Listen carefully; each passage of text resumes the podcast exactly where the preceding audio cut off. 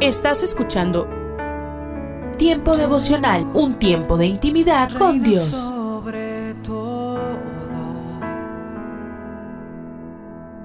tu majestad inigualable es.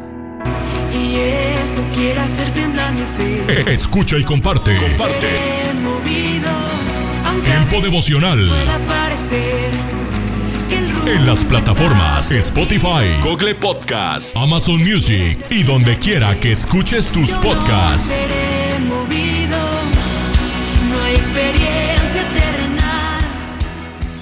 Casa de Oración Santa Fe te invita a sus reuniones. Miércoles 8 pm, domingos 8 am y 11 am. Estamos ubicados. Plaza Santa Fe, Boulevard República de Honduras 104, Interior 9, Hacienda Santa Fe, Tlajomulco de Zúñiga, Jalisco. Casa de Oración Santa Fe, un lugar para adorar.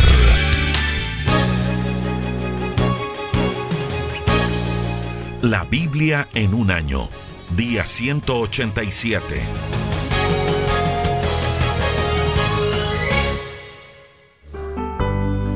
Deuteronomio capítulo 22. Si alguien ve que andan perdidos el toro o la oveja de su vecino, debe ayudarlo y devolvérselos. Si el vecino vive lejos, o si nadie sabe de quién son los animales, deberá llevarlos a su casa y cuidarlos hasta que el vecino llegue a buscarlos. Esto mismo debe hacerlo si encuentra un burro o una capa o cualquier otra cosa perdida. Si alguien ve en el camino que un vecino suyo trata de levantar del suelo a un toro o un burro echado, debe ayudarlo a levantar el animal. Nunca niegue su ayuda a nadie. Los hombres no deben vestirse como mujeres, ni las mujeres deben vestirse como hombres. A nuestro Dios no le gusta ese comportamiento. Si alguien encuentra un nido de pájaros en un árbol o en el suelo, y la madre está en el nido calentando a sus polluelos o empollando los huevos, no debe quedarse con todo. Dejará que se vaya la madre, pero podrá quedarse con los polluelos. Háganlo así y vivirán felices muchos años. Si alguien construye una casa nueva, debe construir un pequeño muro alrededor de la azotea para que nadie vaya a caerse y muera. Con eso evitará que su familia resulte culpable de una muerte. Si alguien tiene un viñedo, no debe sembrar allí ninguna otra cosa.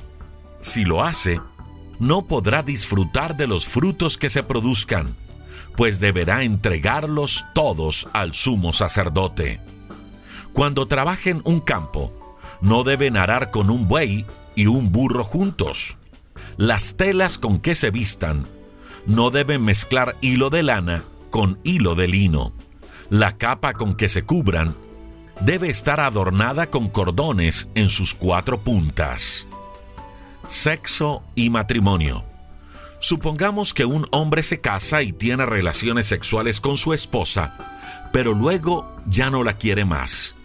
Si para separarse de ella alega que su esposa había tenido relaciones sexuales antes de casarse, entonces los padres de ella se presentarán ante las autoridades del pueblo. Allí mostrarán la sábana usada en la primera noche de bodas como prueba de que su hija nunca antes había tenido relaciones sexuales. El padre dirá a las autoridades, yo permití que este hombre se casara con mi hija, ahora él ya no la quiere y la acusa de haber tenido relaciones sexuales antes de casarse. Pero aquí está la prueba de que eso no es cierto. Entonces las autoridades castigarán con un látigo a ese hombre por mentir en contra de su esposa. Además, ese hombre deberá pagarle al padre de su esposa 100 monedas de plata, que es la multa por dañar la buena fama de una mujer israelita. No podrá abandonarla, sino que se quedará con ella para siempre. Pero si la mujer realmente tuvo relaciones sexuales antes de casarse, los hombres de la ciudad deberán sacarla de la casa de sus padres y allí mismo la matarán a pedradas. Eso es lo que se merece quien comete una maldad así en Israel y hace pasar a su familia semejante vergüenza. Si hacen esto, harán que la maldad desaparezca de su país. Supongamos ahora que alguien llega a tener relaciones sexuales con la esposa de otro hombre. En tal caso, los dos deberán ser condenados a muerte. Así se acabará la maldad en Israel. Supongamos que alguien encuentra a su mujer comprometida para casarse con otro hombre y tiene relaciones sexuales con ella. Si el encuentro tiene lugar dentro de la ciudad y la mujer nunca gritó pidiendo ayuda, se deberá llevar a los dos ante las autoridades para que los condenen a morir apedreados. Se condenará al hombre por deshonrar a la mujer de otro hombre. Se condenará a la mujer por no haber pedido ayuda. Si ustedes hacen esto, harán que la maldad desaparezca de su país. Pero supongamos que el encuentro no tuvo lugar en la ciudad sino en el campo, y que el hombre obligó a la mujer a tener relaciones sexuales con él. Tal vez la mujer gritó pidiendo ayuda, pero no hubo quien la escuchara. Entonces se dejará con vida a la mujer, pero el hombre será condenado a muerte. Su crimen es semejante al quien ataca a su vecino y lo mata. Ahora bien, supongamos que un hombre se encuentra con una mujer que nunca antes ha tenido relaciones sexuales y el hombre la obliga a tenerlas con él. Si son descubiertos y la mujer no está comprometida con nadie, el hombre deberá pagar al padre de la mujer una multa de 50 monedas de plata y además deberá casarse con ella. Y como la avergonzó al obligarla a tener relaciones sexuales con él, nunca podrá divorciarse de ella.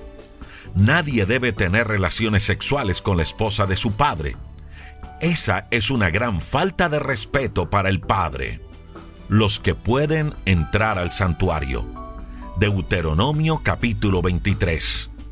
Moisés continuó diciendo, no pueden entrar en el santuario de Dios los hombres con testículos aplastados o sin pene.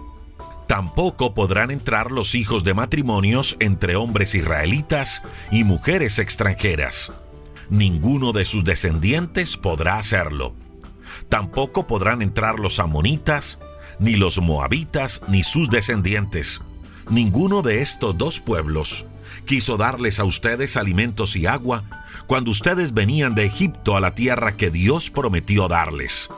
Además, emplearon a Balaam, hijo de Balpeor, que era de la ciudad de Petor en Mesopotamia, para que lanzara contra ustedes una maldición. Sin embargo, nuestro Dios los ama a ustedes tanto que no hizo caso de Balaam. Al contrario, convirtió la maldición en una bendición para ustedes.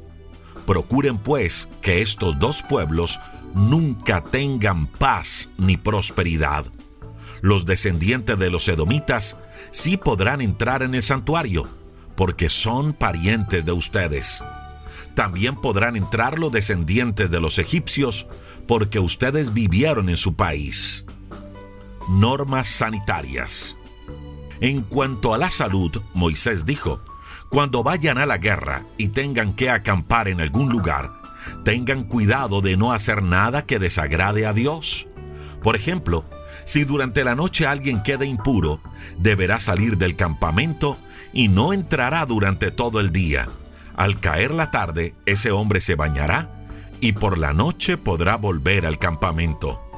Dios se encuentra en medio de ustedes para protegerlos y darles la victoria sobre sus enemigos. Por lo tanto, el campamento debe permanecer limpio de todo aquello que le desagrada. Para sus necesidades físicas, ustedes deberán apartar un lugar fuera del campamento y hacer allí un hoyo para enterrarlo todo. Si Dios encuentra en el campamento algo que le desagrade, será Él quien se aparte de ustedes. Otras instrucciones. Si un esclavo de otro país huye y llega al país de ustedes pidiendo protección, no lo devuelvan a sus dueños. Al contrario, trátenlo bien y permítanle escoger la ciudad israelita donde le gustaría vivir. En el culto a Dios, no practiquen la prostitución como lo hacen otros pueblos para adorar a sus dioses. Dios odia a quienes hacen eso y jamás aceptará una ofrenda de gente así. Aún cuando la ofrenda sea para cumplir una promesa. Si a otro israelita le prestan dinero, comida o alguna otra cosa, no les cobren intereses. Solo podrán cobrarles intereses a los extranjeros. Si cumplen con esa norma, Dios los bendecirá en todo lo que hagan en el país donde van a vivir. Cumplan sus promesas a Dios. El que no promete no comete pecado. En cambio, el que promete y no cumple sí comete pecado. Dios castigará a quien no cumpla sus promesas. Si alguien por su propia voluntad le hace una promesa, tiene la obligación de cumplirla. Si alguien entra al viñedo de otra persona, tiene derecho a comer allí todas las uvas que quiera, pero no podrá llevarse ni una sola uva. De igual manera, si entra a un campo de trigo ajeno, tiene derecho a arrancar con la mano todas las espigas que quiera, pero no podrá cortarlas con ninguna herramienta. Instrucciones acerca del divorcio. Deuteronomio capítulo 24. Acerca del divorcio, Moisés dijo, si un hombre se casa y más tarde encuentra en su esposa algo indecente, podrá divorciarse de ella. Para hacerlo, deberá entregarle una carta de divorcio y la despedirá de su casa. Si esa mujer se casa después con otro hombre y el nuevo esposo también se divorcia de ella o se muere, el primer esposo no podrá volverse a casar con ella. No podrá hacerlo porque la mujer ya tuvo relaciones sexuales con otro hombre si llegaran a casarse de nuevo, Dios se enojaría. No debemos contaminar con el pecado la tierra que Dios nos ha dado. Otras instrucciones. Moisés también dijo, ningún hombre estará obligado a ir a la guerra o a prestar servicio alguno si se acaba de casar. Al contrario, durante todo el primer año de su matrimonio, tendrá derecho a quedarse en su casa para disfrutarlo felizmente con su esposa. Si alguien les pide prestado algo, no le pidan su molino para garantizar un pago. Si lo hacen, esa persona no tendrá con qué moler la harina para el pan y podría pasar hambre. Cualquiera que se robe a otra persona para venderla o convertirla en esclava será condenado a muerte. No permitan que en su país se cometa esa maldad. Si alguno de ustedes llega a tener una infección en la piel, deberá presentarse ante los sacerdotes. Ellos saben lo que debe hacerse en estos casos, así que ustedes deben seguir sus instrucciones. Acuérdense de cómo se enfermó mi hermana María cuando veníamos de Egipto. Cuando presten dinero a alguien, no entren en su casa para tomar ustedes mismos la garantía de pago. Quédense a la puerta y esperen a que esa persona les entregue la garantía. Si la persona a quien le prestan es pobre y lo único que puede dar como garantía es su capa, acéptenla, pero no se queden con ella toda la noche. Entréguenla a su dueño al anochecer para que al dormir tenga con qué cubrirse. Así el dueño les estará agradecido y pedirá a Dios que les dé su bendición y Dios verá que ustedes son buenos y los bendecirá. Si le dan trabajo a una persona pobre, al terminar el día, páguenle lo que sea justo. La gente pobre, sea israelita o extranjera, trabaja para poder comer, así que necesita ese dinero. Sigan estas instrucciones, pues si no lo hacen, esa gente se quejará ante Dios y Él los castigará a ustedes. Nadie debe ser castigado por un crimen que no haya cometido. Ni los padres deben morir por los crímenes de sus hijos, ni los hijos deben morir por los crímenes de sus padres. No maltraten a los refugiados ni a los huérfanos. Si le prestan algo a una viuda, no le pidan la ropa como garantía de pago. Jamás olviden que ustedes fueron esclavos en Egipto y que su Dios los rescató por eso les ordeno seguir estas instrucciones. Si al recoger la cosecha dejan olvidado en el campo algún manojo, no regresen por él. Déjenlo allí para los pobres, los refugiados, los huérfanos y las viudas. Y cuando corten sus aceitunas y cosechen sus uvas, harán lo mismo. No las cortarán todas, sino que dejarán algunas para ellos. Jamás olviden que también ustedes fueron esclavos en Egipto. Por eso les ordeno que sigan todas estas instrucciones. Si lo hacen, Dios los bendecirá en todo lo que hagan.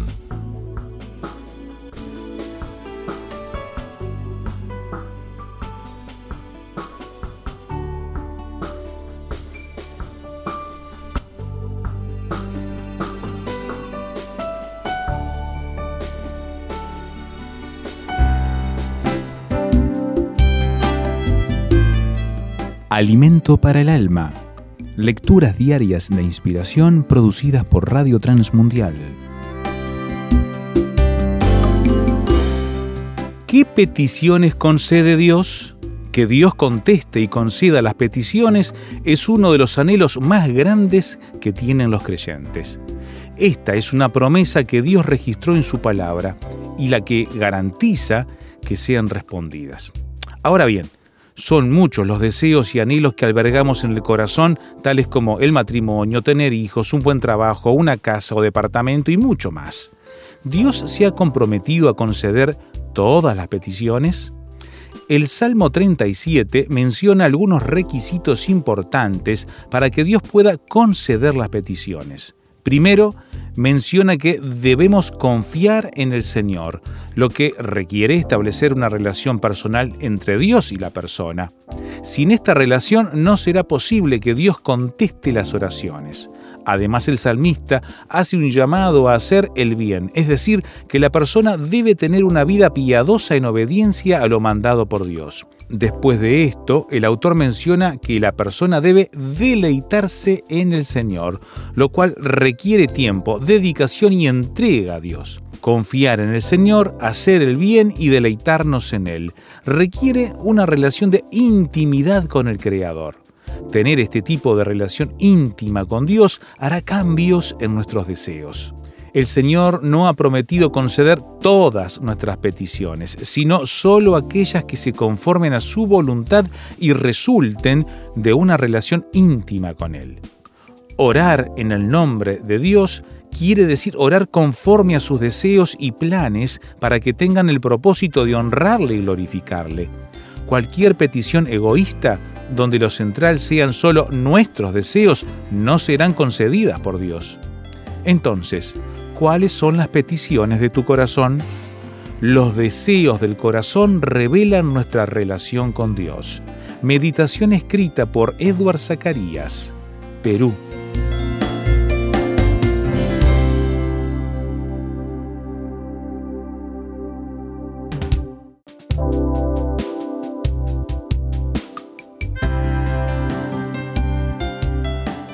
Para más información o si desea adquirir el libro Alimento para el Alma, escriba a apa.transmundial.org o llame aquí en México al 50 25 42 06. 50 25 42 06. Alimento para el Alma es una producción de Radio Transmundial.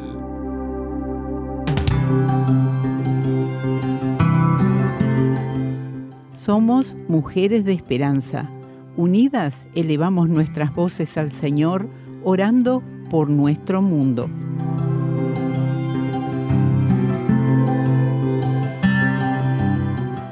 Te alabamos, Señor, por el programa Mujeres de Esperanza en Etiopía. La palabra de Dios que es compartida a través del programa ha traído salvación y crecimiento a la vida de las creyentes. Alabado sea tu nombre. Amén.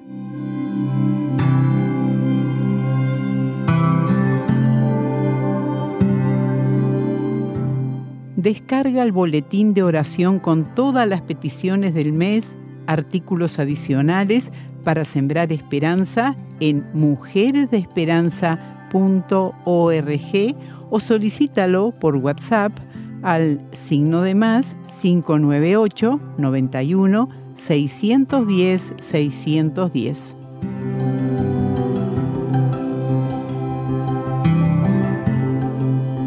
Hola, soy Dorothy.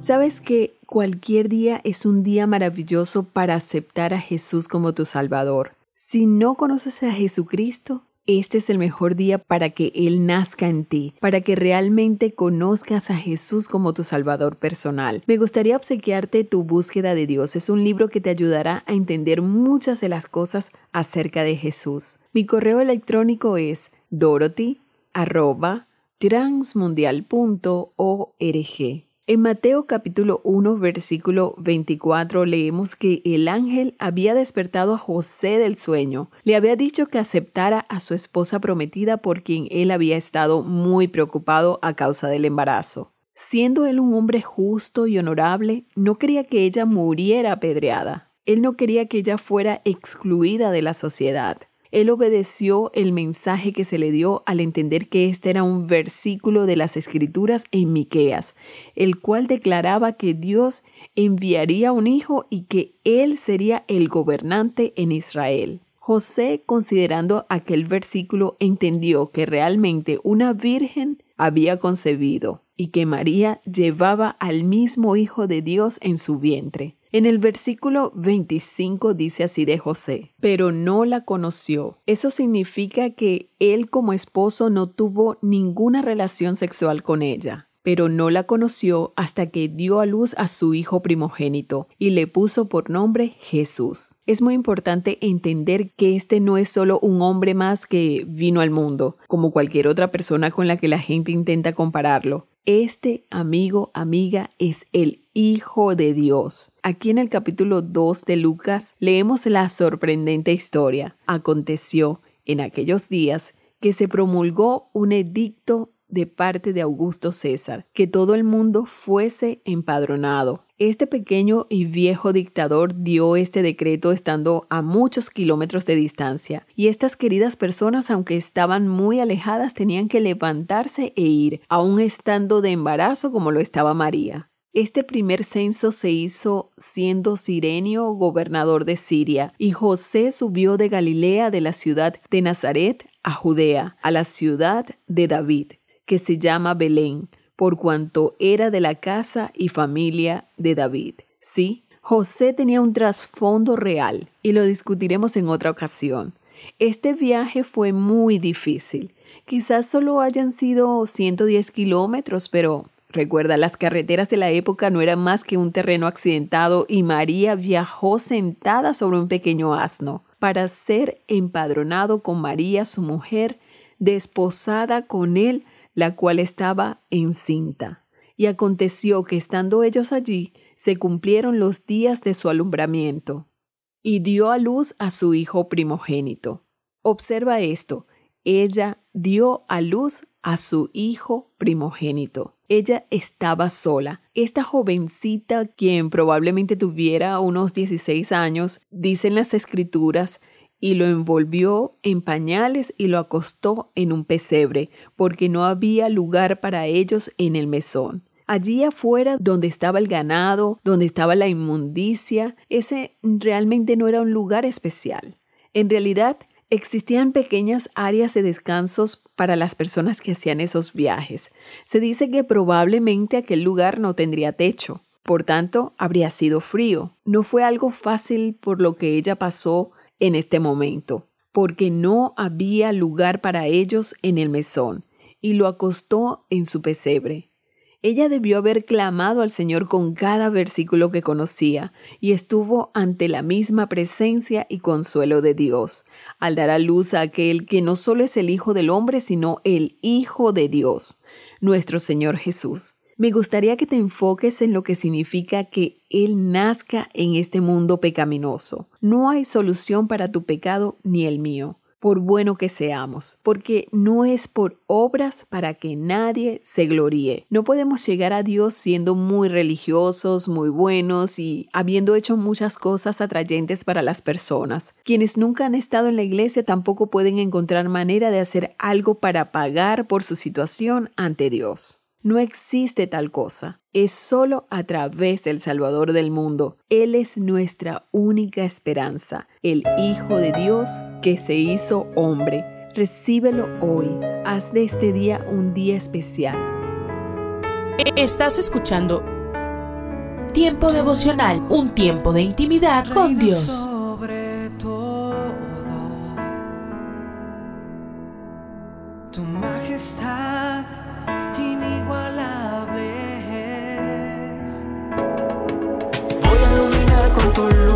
Escucha y comparte. Comparte.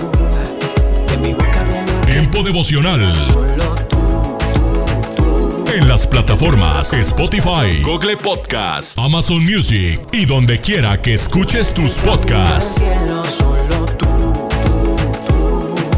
Para que linterna si estás conmigo. Casa de Oración Santa Fe te invita a sus reuniones. Miércoles 8 pm, domingos 8 am y 11 am. Estamos ubicados. Plaza Santa Fe, Boulevard República de Honduras 104, Interior 9, Hacienda Santa Fe, Tlajomulco de Zúñiga, Jalisco. Casa de Oración Santa Fe, un lugar para adorar. En el Evangelio de Juan, capítulo 3, verso 3, el Señor Jesús dijo, de cierto, de cierto te digo, que el que no naciere de nuevo no puede ver el reino de Dios. Hoy me gustaría tratar sobre el tema naciendo a una verdadera fe. El nuevo nacimiento sucede cuando Cristo es aceptado en el corazón como único Señor y Salvador. Este nuevo nacimiento es producido directamente por el Espíritu Santo, quien mediante la fe engendra el espíritu de vida del nuevo hombre. El nacimiento físico fue tan solo un paso que nos llevó a ese nuevo nacimiento y a tener una naturaleza espiritual. Solo al experimentar ese encuentro personal con Jesús tenemos derecho de comunicarnos con Dios porque por medio de Jesús Dios nos aceptó como sus hijos. Y cuando esto sucede, los ojos espirituales se abren y podemos ver con mucha claridad el reino de Dios. El apóstol Santiago escribió, Él de su voluntad nos hizo nacer por la palabra de verdad, para que seamos primicias de sus criaturas. Esto está en Santiago capítulo 1, verso 18. Dios dejó la puerta abierta para que todo aquel que quiera pueda nacer a la vida espiritual. El nuevo nacimiento implica un desprendimiento de la naturaleza afectada por el pecado para que el espíritu fructifique en el reino espiritual. A través del profeta Ezequiel, el mismo Señor dijo, os daré corazón nuevo y pondré espíritu nuevo dentro de vosotros y quitaré de vuestra carne el corazón corazón de piedra y os daré corazón de carne. Y pondré dentro de vosotros mi espíritu y haré que andéis en mis estatutos y guardéis mis preceptos y los pongáis por obra. Esto está en el libro del profeta Ezequiel, capítulo 36, versos 26 y 27. Nadie en este mundo podrá jamás tener dos corazones al mismo tiempo. Nadie tiene un corazón para Dios y otro para el pecado. Quien está del lado de Dios aborrece el pecado. Su promesa es corazón nuevo, espíritu nuevo. Cuando esto sucede, Dios remueve el corazón duro y el espíritu rebelde. El espíritu nuevo que recibimos es el espíritu de Dios. Él es el único que nos ayuda a entender las escrituras. Nos da las fuerzas para obedecer y así prepararemos el ambiente para que cumplamos con todas las promesas que el Señor nos dejó a través de su palabra. Usted encontrará muchas personas que viven dependiendo del pozo de Bethesda, esperando que un golpe de suerte les cambie la vida, esperando que alguien se compadezca de ellos. Pero Jesús va un paso más allá, da la solución. Dice, levántate, toma tu lecho y anda. Esto está en Juan capítulo 5, verso 8. Y es tiempo de nacer a una fe verdadera. Y si no lo ha hecho, no pierda esta oportunidad. 120 años predicando para que nadie se convierta? No hay duda que como evangelista Noé era un buen carpintero. Absolutamente nadie fuera de los miembros de su familia directa, esposa, hijos, nuera, entró en el arca. Si Noé hubiera tenido un administrador humano en su empresa espiritual, seguramente hubiera sido despedido Podrás decirme, y es cierto que muchos hombres de Dios creyeron en la predicación de Noé, ayudaron en la construcción del arca y murieron antes de que el diluvio comenzara. Pero ante los resultados fríos, cuando llegó el diluvio en el arca, solo entró él y su familia. ¿Cuánto tiempo estarías dispuesto a predicar para que una persona que tú amas acepte a Cristo y a su salvación? La historia de Noé es un ejemplo de la preocupación que Dios tiene por la familia. Tanto trabajo para que se salve solo una familia, pero Dios ordenó que el trabajo se realice. Todas las esperanzas divinas están cifradas en la familia. Debes hacer todo lo que esté a tu alcance para que tu familia, la que tienes, la que tú formas o la que tú formaste, sea digna de este honor, de este privilegio, de esta responsabilidad. La mejor forma de hacerlo es orar cada día y pedirle a Dios que te muestre el camino a recorrer durante ese día. Si Él quiere que los resultados se vean de aquí a 120 años, tú sigue orando, sigue clamando, sigue pidiendo, sigue trabajando. Le invito a que me acompañe en la siguiente oración. Amado Dios, gracias porque tú mismo enviaste a tu propio Hijo para que pagara el precio de mi redención. Señor Jesús, yo he creído en ti, te he aceptado como mi Señor y mi Salvador. También yo sé que he nacido de nuevo gracias a la fe contigo y te pido, Señor, que si hay algo fuera de orden en mi vida, que hoy mismo tú lo quites porque no quiero desprenderme de ti ni un solo instante. Te amo Dios en Cristo Jesús. Amén. Declare juntamente conmigo, de cierto, de cierto te digo, que el que no naciere de nuevo no puede ver el reino de Dios.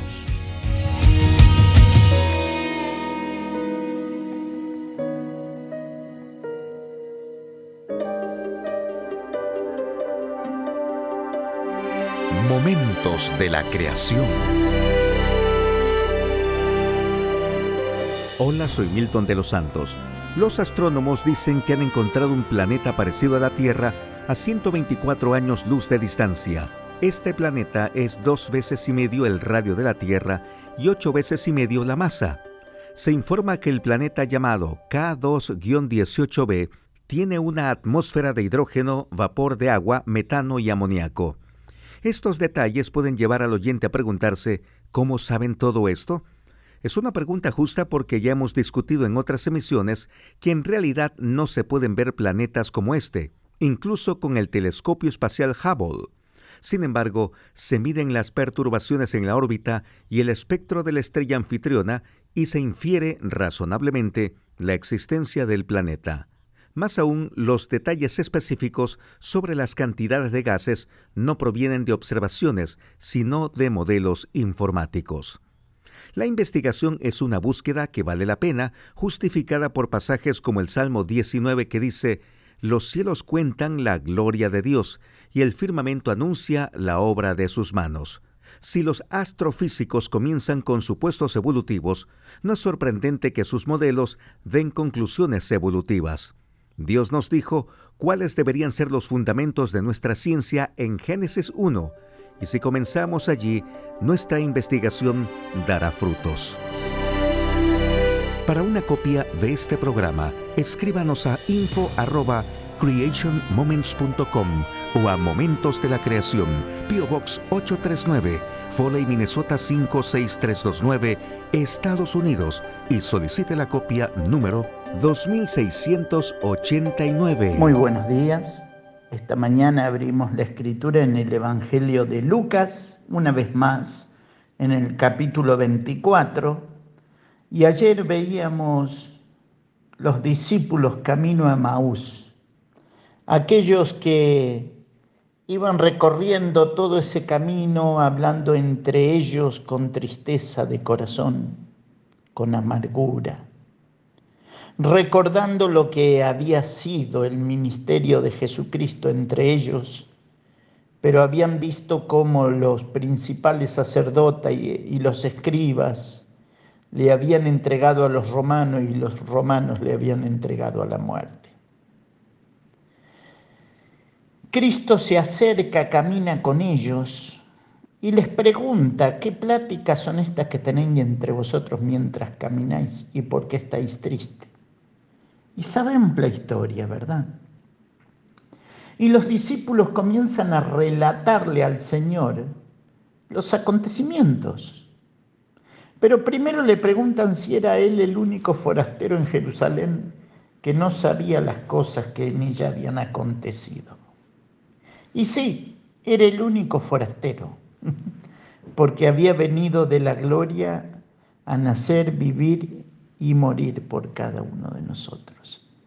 Ahora, cuando los discípulos están relatándole a Jesús los acontecimientos, en un momento ellos, fíjese su Biblia, Lucas 24, versículo 22, ellos relatan lo que las mujeres vinieron a contarles a ellos.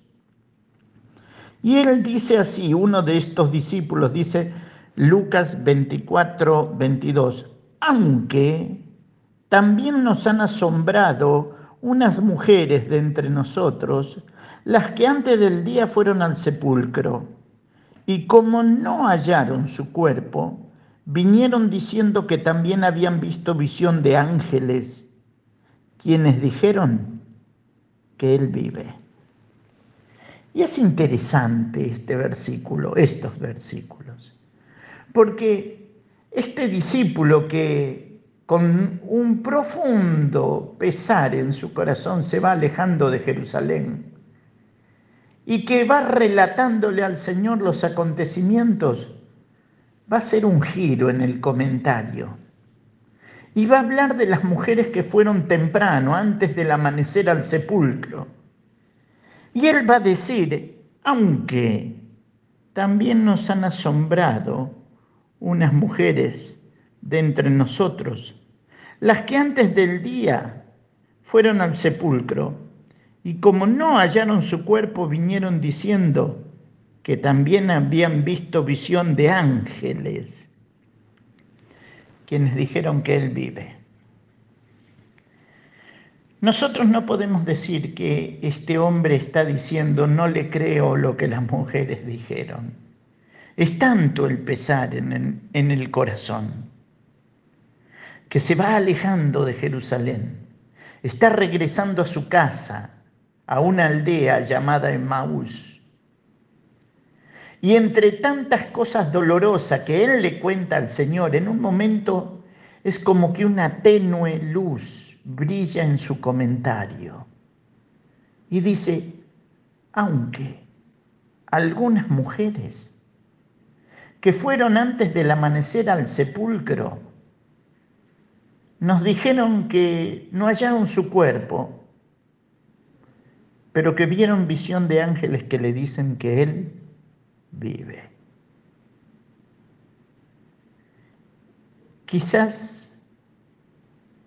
es un discípulo que escuchó la primera noticia, pero cerró la puerta de su corazón y se fue a su casa.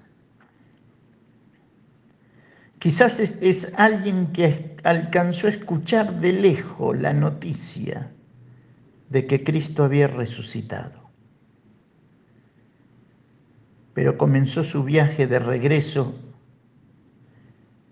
en un profundo sentir de angustia, de dolor, de impotencia, pero con ese aunque algunas mujeres nos dijeron. Y sabemos por la escritura que María Magdalena fue al sepulcro. Y las demás mujeres con ella. Pensaban envolver el cuerpo de Jesús en todas aquellas especies, que era cultura. Pero cuando llegaron, lo que buscaban no estaba ahí. Cristo había resucitado, primicia de los que durmieron era hecho. Se levantaba triunfante y victorioso dándonos a cada uno de nosotros la esperanza de vida eterna. Pero aquellos se están yendo a la aldea de Emaús con tristeza y con dolor. Y cuando Cristo escucha todo este relato, dice la Escritura que Cristo les va a decir, verso 26, ¿no era necesario que el Cristo padeciera estas cosas y que entrara en su gloria? Y comenzando desde Moisés y siguiendo por todos los profetas, les declaraba en todas las escrituras lo que de él decían. Y llama la atención que ninguno de esos dos discípulos se percató que el que caminaba con ellos era el Señor Jesucristo. Pero otra lección maravillosa que podemos rescatar para nuestra vida es que, aunque de repente el camino sea doloroso, el Señor no dejará de caminar contigo. Aunque de repente nos estemos alejando como aquellos discípulos, del centro de convocación que Cristo le había hecho a sus discípulos, Cristo no dejará de caminar contigo. Él es el buen pastor. Y el buen pastor su vida da por las ovejas. Las dio por tu vida y la dio por mi vida. Para volverla a tomar el primer día, suelto los dolores de la muerte para perdonar nuestros pecados y para darnos vida en su nombre. ¿Sabes? Creo que es hermosa mañana para que si de repente estás o estamos caminando con angustia, con tristeza, sepas que Él va a caminar contigo sepas que por el poder de su Espíritu Santo, si eres salvo, salva, el Espíritu Santo por su palabra hablará a tu corazón y al mío. Y sabes, la Escritura dice que cuando llegaron a la aldea de donde eran ellos, Cristo hizo como que seguía de largo. Y ellos le obligaron a quedarse y le dijeron porque el día ya declina pero tampoco allí se dieron cuenta a quién estaban invitando a su casa. Solamente cuando se sentó a la mesa y partió el pan y dio gracia, se dieron cuenta que era nuestro Salvador. Y Él desapareció de su vista. Ahora, ¿usted se imagina el regreso de esos discípulos a Jerusalén para contarle al resto de los discípulos lo que habían vivido? Fue un regreso rápido, fue un regreso en gozo, en alegría, fue un regreso en el cual ellos preguntaban cómo no ardía nuestro corazón cuando nos abrías la escritura. Y la respuesta sería porque cuando el dolor embarga el corazón, son muy pocas las posibilidades que le damos a Dios y su palabra para obrar en nuestra vida. Pero el Dios de gracia les da la oportunidad de darse cuenta quién los había acompañado en el camino. Y volvieron a Jerusalén. ¿Sabes? El Señor no dejará de acompañarnos en el camino no dejará de guiarnos en el camino, no dejará de sustentarnos en el camino. Pero si esta mañana escuchas este audio y Cristo no es tu Salvador todavía, tú necesitas que en el camino de tu vida invites a Cristo, aquel que dijo yo soy el camino, la verdad y la vida. Es necesario que en esta mañana creas la verdad de la palabra. Cristo Jesús vino al mundo a salvar a los pecadores de los cuales yo soy el primero. Pero también aquel que es la vida tiene poder de perdonar tus pecados y darte vida. Que sea una mañana de confesión y una mañana en que le permitas en tu corazón. A Dios sea la gloria esta mañana. y a nuestras vidas. Sus bendiciones. Dios les bendiga. Números capítulo 12, versículo 3. Ahora bien, Moisés era muy humilde, más que cualquier otra persona en la tierra.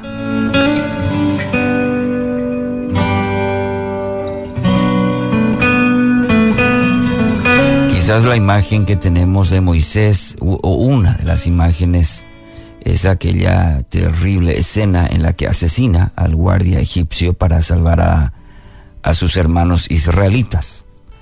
El texto, el texto de hoy, describe a Moisés que ha estado en las manos del alfarero, al menos, según la vemos en la historia, 45 años de caminar y ser transformado por Dios. Y qué figura tan preciosa es la que emerge con el avance de los años en la vida de Moisés. El contraste entre justamente aquella persona violenta y este hombre ahora dócil, habla del milagro de la transformación que Dios puede obrar en la vida de cualquiera de nosotros. La escena que da lugar a este comentario se produce luego de una interminable lista de contratiempos, de luchas con el pueblo de Dios. En este caso, sin embargo, son sus propios hermanos los que se levantan contra, contra Moisés. Miriam y Aarón, quizás ahí motivados, motivados por la envidia, cuestionan la validez de autoridad de Moisés sobre el pueblo. Eh, es decir, se levantaron contra, contra Moisés. Y es angustiante lo que sentimos en nuestro ser cuando aquellos que más amamos nos traicionan, ¿verdad? Diríamos que beber de esa copa es una experiencia intensamente amarga y solamente aquellos que han sido trabajados por el alfarero, por Dios, logran refrenar un poco ese instinto de argumentar, de defenderse, de explicar, de presentar evidencia o reprochar. ¿Cuándo? Cuando, cuando nos traicionan.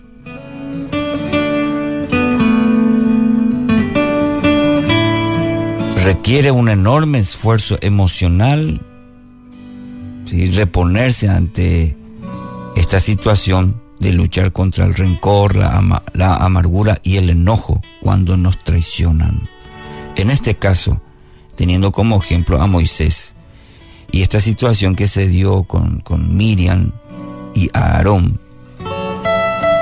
eh, más todavía porque era un contexto muy cercano de, no enojarse, de no guardar rencor, de no guardar amargura en el corazón. Entonces, sus hermanos se levantan contra él, murmuran contra él, planean en contra de él. ¿Y cómo reacciona Moisés?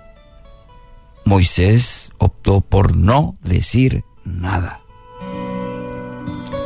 En otras ocasiones lo encontramos postrado en tierra la imagen más elocuente de lo que significa ser humilde.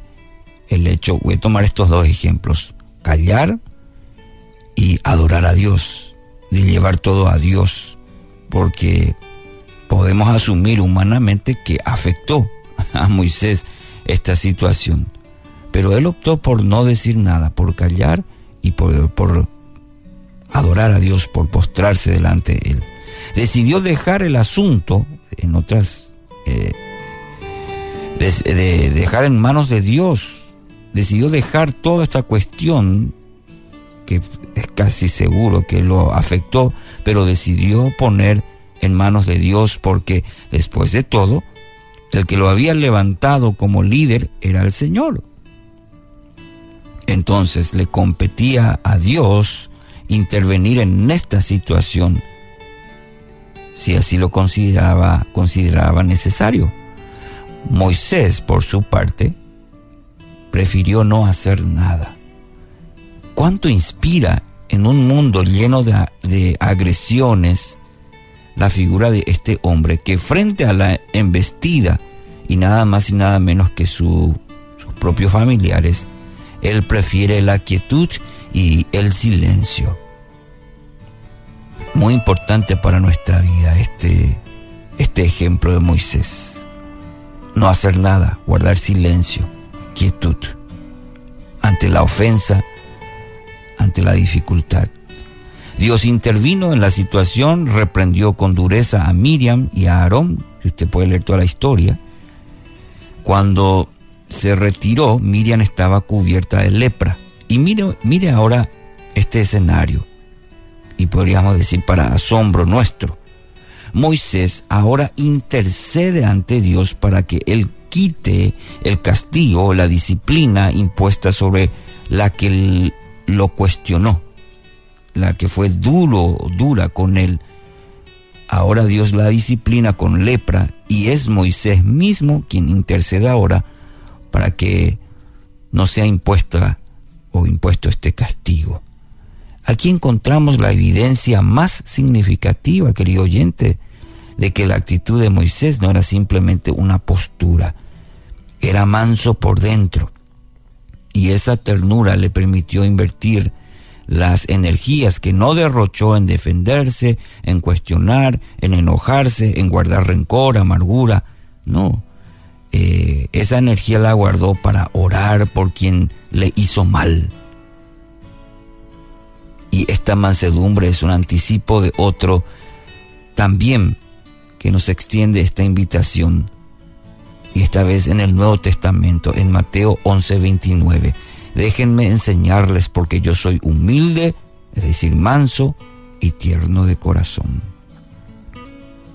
Querido oyente, si le ha seducido la belleza de un espíritu manso en base a estos dos ejemplos, Jesús mismo y el ejemplo de Moisés en este episodio específicamente, seguramente querrá unirse a a esta oración para decirle a Jesús, Señor, contágianos, revístenos de esta mansedumbre que tanto escasea entre nosotros en este tiempo. Proverbios 29, 11. Los necios dan rienda suelta a su enojo, pero los sabios calladamente lo controlan. ¿Qué le parece? Si en este día pedimos a Dios aprender en cada situación de nuestra vida, por más difícil que sea, aprender a ser mansos y humildes de corazón. Que así sea. Estás escuchando Tiempo devocional, un tiempo de intimidad con Dios.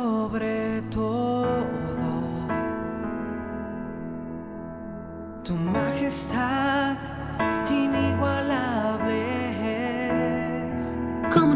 servirte, Dios, si tú eres eh, Escucha y comparte. Comparte. Si estuviera en el fondo del mar. Tiempo devocional. tú me salvarás. En las plataformas Spotify, Google Podcast, Amazon Music y donde quiera que escuches tus podcasts. Por amor, mi mejor canción. Solo tú Casa de Oración Santa Fe te invita a sus reuniones. Miércoles 8 pm, domingos 8 am y 11 am. Estamos ubicados. Plaza Santa Fe, Boulevard República de Honduras 104, Interior 9, Hacienda Santa Fe, Tlajomulco de Zúñiga, Jalisco. Casa de Oración Santa Fe, un lugar para adorar. Párate a un lado. Observa el paisaje a tu alrededor alza la vista a conceptos eternos.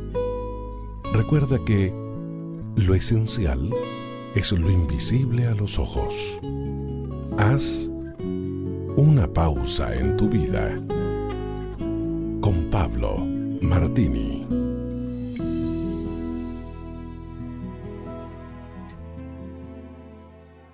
Ladislao Viró nació en 1899 y durante sus 86 años de vida, creó desde una máquina de lavar la ropa hasta una caja automática de cambios de los autos. Su invento más conocido es la virome o bolígrafo, como se la conoce.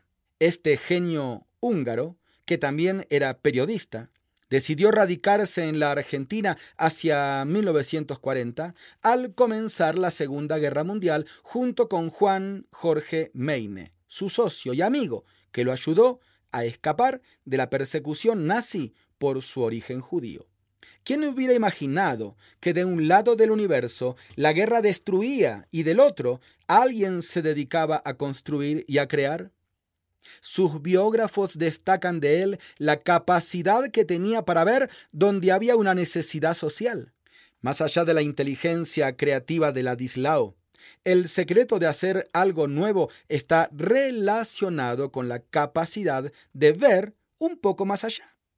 Cuando nos centramos solamente en nuestras circunstancias de manera endógena y no abrimos la mirada hacia afuera, hacia los demás, no podemos ver más allá. Por lo contrario, cuando concentro mis capacidades, habilidades y recursos a favor de otros, las cosas surgen y la creatividad se potencia. Quizá esa fue la experiencia del niño de los evangelios, cuando ante el hambre de más de cinco mil personas, entregó a Jesús cinco panes y dos peces, que fueron multiplicados por el Maestro, y comieron todos hasta saciarse. Lo poco se hace mucho cuando lo ponemos al servicio de nuestra comunidad. Jesús nos dejó su promesa que, aunque seamos dos o tres reunidos en su nombre, Él se manifestará en medio de esto. Usted puede conseguir estas mismas reflexiones como texto de lectura para cada día del año adquiriendo el libro devocional Una pausa en tu vida. Si desea saber más de nuestro ministerio, visite nuestro sitio en internet labibliadice.org. Gracias por escucharnos. Pan dulce para la vida. Reflexiones con Carmen Reynoso. Las palabras marcan a nuestros hijos. Nunca podrás hacer algo bien. ¿Se da cuenta de lo que dice? Nunca podrás. No es que no hizo bien algo ahora, es que nunca podrá hacerlo. O aprende de tu hermano. Una comparación injusta. Eres una vergüenza para la familia. Eso es una bofetada a su autoestima. Ay, ojalá no hubieras nacido. Y esta última es la más devastadora. El mensaje que recibe es, aquí estoy de más. Lo mejor que puedo hacer es irme. Claro, no lo harán mientras son pequeños, pero lo harán en cuanto puedan, revelándose, huyendo emocionalmente de la familia o escapándose de la casa físicamente. Muchos niños escapan porque no pueden soportar el dolor continuo del rechazo. Vete de aquí, estoy ocupado, no me fastidies. Vete de la cocina. Amiga, un hijo merece amor, tiempo, ejemplo y enseñanza. Ame al suyo. Dígale y demuéstrele su amor. Nunca se arrepentirá. Pan dulce para la vida. Reflexiones con Carmen Reynoso. Un minuto con Dios, con el doctor Rolando Aguirre. He caído en la tentación, no pude resistir, soy muy débil. Expresiones como estas son muy comunes y describen nuestra tendencia a caer en cosas que no queremos o no debemos caer. Por ejemplo, algunos malos hábitos, unas pocas malas palabras e innumerables malas acciones. En fin, esto muestra nuestra plena y llana debilidad. ¿Cuántos hemos batallado con alguna tentación en la vida? Creo que todos, desde el chocolate que en exceso no debemos consumir hasta los malos pensamientos que no debemos cultivar. Todos, sin excepción, somos diariamente tentados.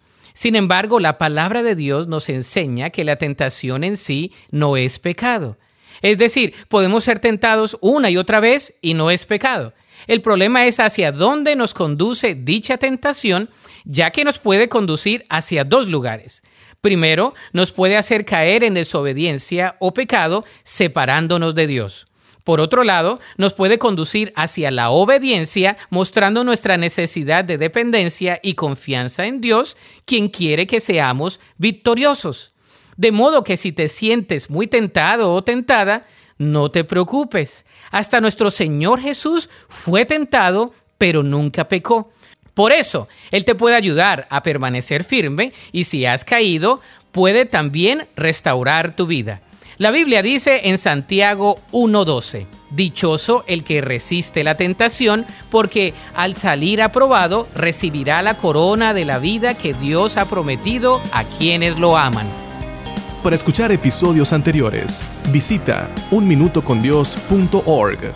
Solo una voz inspira tu vida, inspira tu vida. Una voz de los cielos, con el pastor Juan Carlos Mayorga. Bienvenidos.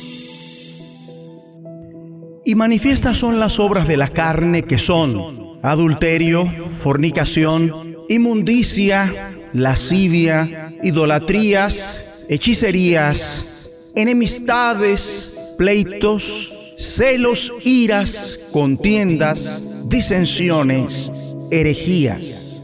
Gálatas 5, 19 al 20. No somos rivales, somos familia. Vemos que dentro de esta vasta lista de obras de la carne por el Espíritu, el apóstol Pablo se ocupa también de las disensiones. Las disensiones están dentro de las obras pecaminosas que cometen unas personas contra otras. Es una obra pecaminosa cristiana por estar tan propagada y ser tan tolerada entre los creyentes. Ahora hay gente de la Iglesia Universal, incluyendo ciertos líderes, que pese a que denuncian con vehemencia el adulterio, la fornicación, la inmundicia, la lascivia, la idolatría, las hechicerías, aún así su estilo de vida por completo refleja la esclavitud que ellos mismos tienen a las enemistades, los pleitos, los celos, las iras, las contiendas, las disensiones y herejías. Con mucha frecuencia, estos están dominados por los celos y envidia.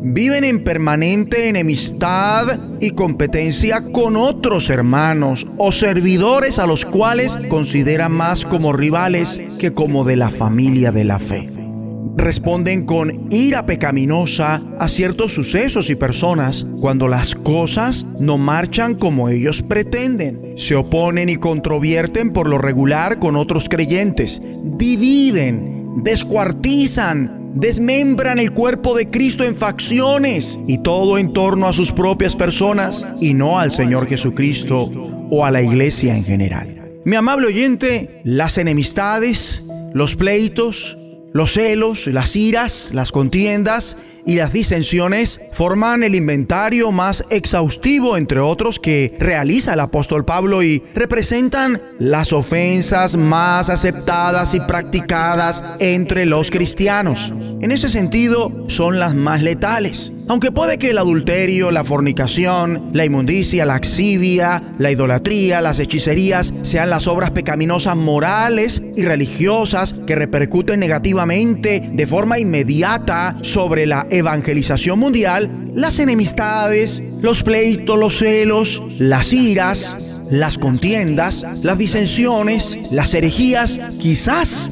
generan el peor resultado a largo plazo. En el Nuevo Testamento se recalcan cien veces más estos últimos que los otros, especialmente en las epístolas del apóstol Pablo. La humanidad vive enfrentada entre sí. Y nosotros sabemos o deberíamos saber que únicamente los ciudadanos del reino de los cielos tenemos la verdadera solución a los problemas desesperados que suponen las relaciones rotas de la raza humana. Tal solución es la paz de Dios, la cual se halla en Cristo. Lo que se rehúsa admitir, por lo menos con nuestra manera de vivir, es que con regularidad los creyentes nos comportamos como el mundo en nuestras relaciones interpersonales. Quizás el mayor impedimento en particular para la evangelización mundial sean los conflictos que hay entre creyentes y especialmente entre el liderazgo cristiano. Esto es comprobable en las epístolas de los apóstoles Pablo, Pedro, Juan y Santiago. Allí vemos que en la iglesia en sus inicios brotaron contiendas. En sus cartas, estos hombres de Dios relatan permanentemente las relaciones interpersonales negativas entre creyentes que habían en las iglesias apostólicas. El Señor Jesús había revelado que la unidad entre los suyos sería la causa vital para una evangelización mundial efectiva. De todos modos, las epístolas apremian de forma permanente a dicha unidad al interior de cada iglesia y corrigen la falta de ella en el pueblo de Dios. Oremos. Padre bueno, ayúdanos para que desde este mismo instante dejemos de estar dominados por los celos y envidia. Renunciamos a vivir en permanente enemistad y competencia con otros hermanos o servidores. Dejamos de vernos entre nosotros como rivales y nos vemos como lo que somos realmente, la familia de la fe. En el nombre de Jesucristo. La voz de los cielos, escúchanos, será de bendición para tu vida. De bendición para tu vida. Estás escuchando Tiempo devocional, un tiempo de intimidad con Dios. Sobre todo, tu majestad inigualable es. Fue tu presencia que cambió mi corazón. Escucha y comparte. Comparte. El dolor, no te imaginas cuánto. Tiempo devocional. En las plataformas Spotify, Google Podcast, Amazon Music y donde quiera que escuches tus podcasts.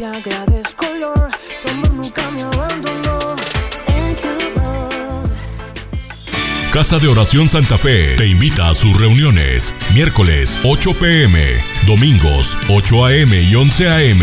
Estamos ubicados. Plaza Santa Fe, Boulevard Republicisco. Casa de Oración Santa Fe, un lugar para adorar.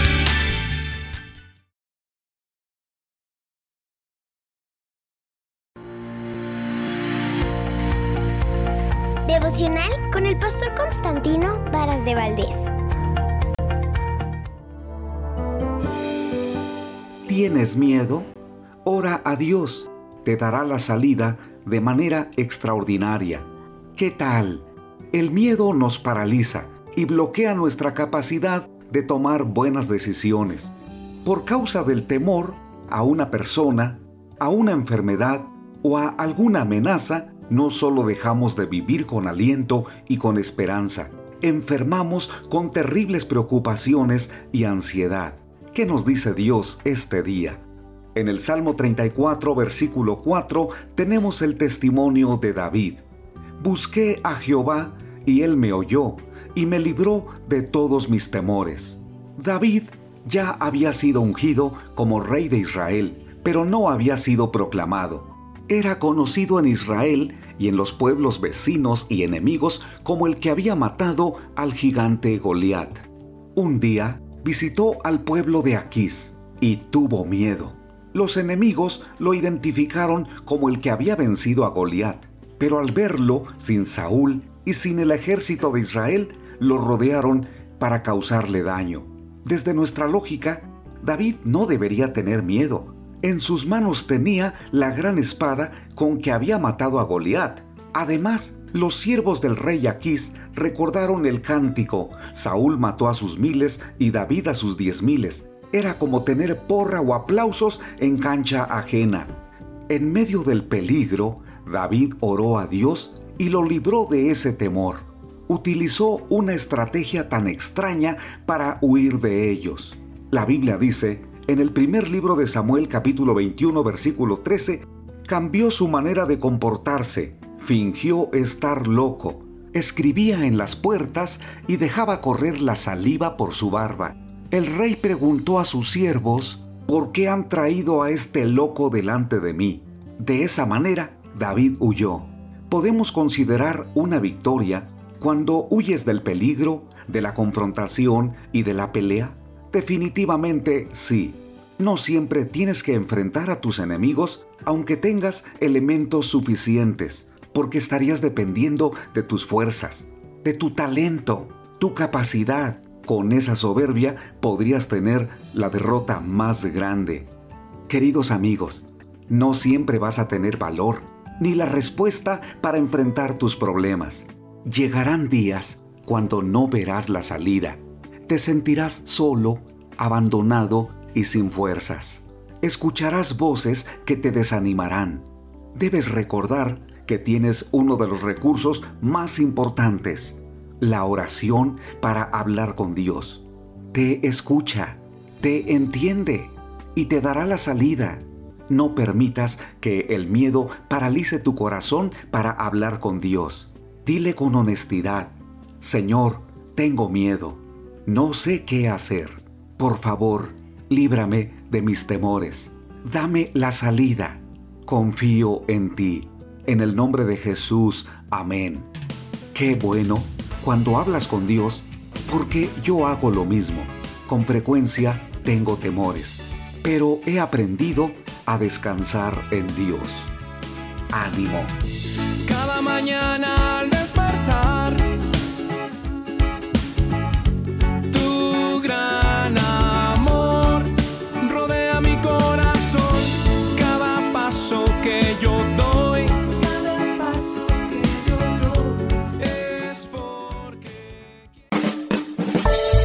Vivimos en una época en la que los valores como personas, como ciudadanos y como familia se han olvidado. Como hijos, hermanos y padres, todos podemos dar motivación a fin de hacer de la nuestra una mejor sociedad. Motivación con Dairo Rubio Gamboa. Todos anhelamos alcanzar aquello que emprendemos en la vida. En lo relativo al trabajo, al deporte, a los negocios, a las aficiones y a las relaciones interpersonales. Sin embargo, existe un área de nuestras vidas en la que es cada vez más difícil lograr el premio de la satisfacción absoluta, y es la familia. En muchas ocasiones descuidada, en otras tantas malentendida. Lo que siempre fue la columna principal de la sociedad ahora se desintegra ante nuestros ojos mientras se proponen otros modelos que ni por asomo se hallan en el plan de Dios para el ser humano. El verdadero y más grande logro en nuestra vida ha de enmarcarse en la presencia de Dios en medio de la familia. Una buena familia es aquella que logra al fin el sentido natural y pleno de lo que significan unos lazos de consanguinidad y un amor diferente y profundo. Si tú y los tuyos aún no han sacado a Dios de en medio, sino que le han permitido hacer parte esencial del hogar, entonces serán reconocidos como una buena familia. Y una buena familia debe partir desde lo individual hacia lo familiar, hasta desembocar en lo espiritual. Si las familias que de nuestra sociedad en verdad son familias sanas, de buen testimonio y que administran los dones que Dios ha concedido a su creación, entonces darán fruto de acuerdo a su propia condición. Este fruto ha de ser la pauta que dirija el timón de la buena familia en medio de los mares y océanos tempestuosos en que navegamos hoy. En el primer siglo de nuestra era, el apóstol Pablo habló de estos frutos, y hoy podemos buscarlos entre las familias y saber cuáles son buenas familias. Es una familia que tiene abundancia de amor. Es una familia que está siempre feliz. Es una familia que demanda paciencia. Es una familia que obra con benignidad y bondad. Es una familia que tiene gran fe. Es una familia que reconoce a Dios para no sucumbir ante un mundo difícil. ¿Qué tal tu familia? Facebook.com Motivación a la familia. Motivación con Dairo Rubio Gamboa. Escríbenos a contacto arroba motivacionalafamilia.org. En apoyo a la familia de América Latina.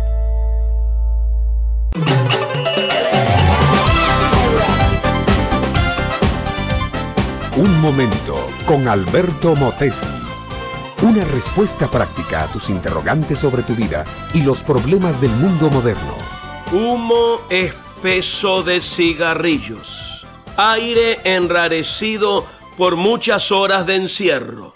Luz velada por pantallas, mesa de tapete verde, barajas relucientes, impresas con bellos colores, fichas, muchas fichas, fichas que representan dinero, caras serias, ojos torvos de hombres que juegan.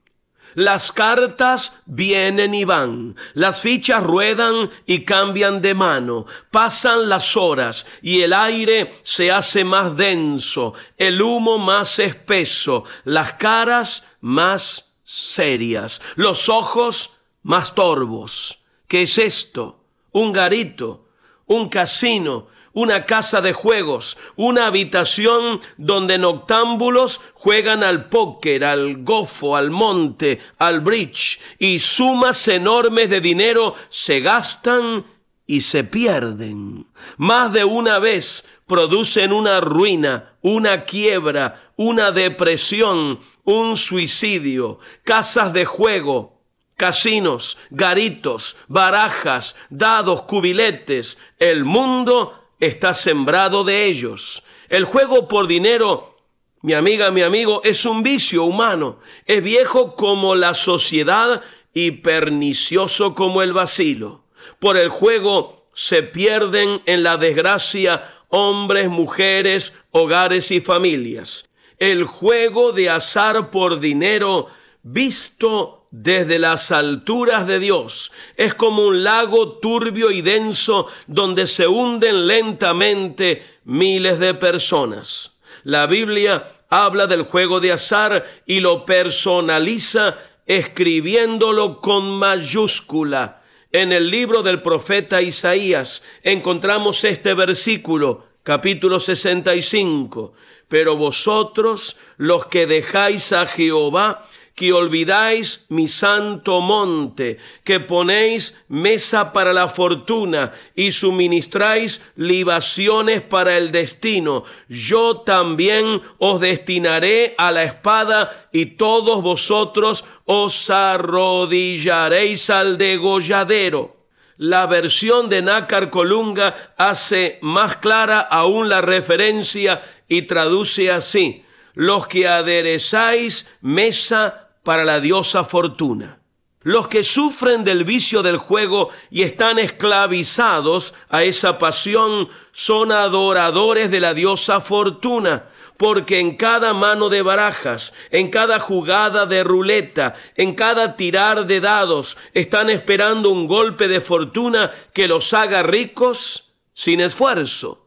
Y en ese continuo esperar no se hacen ricos nunca, sino más bien pierden todo lo que tienen y lo que es peor, corrompen su carácter y licúan su voluntad. Los juegos de azar por dinero son una lacra social, ningún beneficio positivo producen y solo dejan una tanda de neuróticos. Si tú, mi amiga y mi amigo, eres una de esas personas dominadas por el juego, quiero que sepas que en Cristo hay poder suficiente para librarte. Entrégate de corazón a Él. Hazlo el Rey y Señor de tu vida. Deja que Él te llene de su Espíritu Santo y serás una persona nueva, victoriosa sobre todas tus debilidades. Los hábitos, entre ellos el juego por dinero, pueden ser cambiados. No hay hábito, por arraigado que esté en el ser humano, que Cristo no pueda transformar. Él tiene todo poder, Él tiene toda autoridad para ayudarte a ti y a tu familia. Este fue Un Momento con Alberto Motesi. Educación que transforma te quieres preparar mejor, visita Facebook y busca Alberto Motesi University. Hoy, en Ecos del Pasado. Autoridad para dar salvación.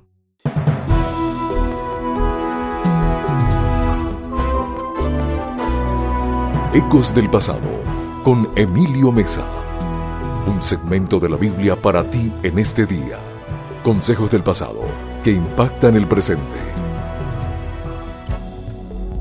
Y la vida eterna consiste en que te conozcan a ti, el único Dios verdadero, y a Jesucristo a quien tú enviaste.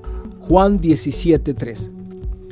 En esta oración profundamente personal, escuchamos a Jesús reconociendo que Dios le dio autoridad sobre todo hombre. Autoridad para exigir tal o cual cosa de nosotros? No, autoridad para darnos la vida eterna.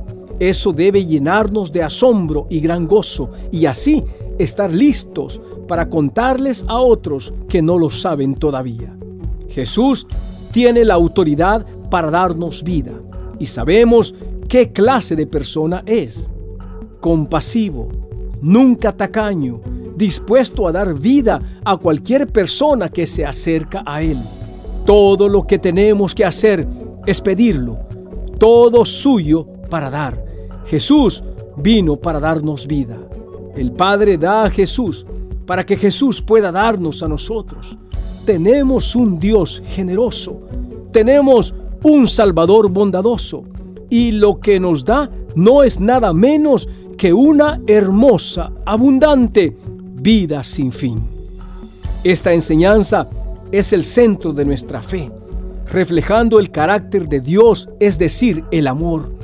Esta es la causa de nuestro gozo, la fuente de nuestra esperanza, la melodía de nuestras vidas. Dios es amor y su Hijo nos ha amado hasta la muerte y a través de ella para llevarnos a la vida eterna. Esta es la gloria de Dios y la gloria de Jesús. Bendito sea el Dios de nuestra salvación. Dios, con gozo nos sometemos a tu autoridad, reconociendo que por medio de esta autoridad nos das la vida. Qué maravilloso Salvador. En el nombre de Jesús. Amén. Este fue tu segmento de la Biblia, Ecos del Pasado, con Emilio Mesa, preparado exclusivamente para impactar tu presente.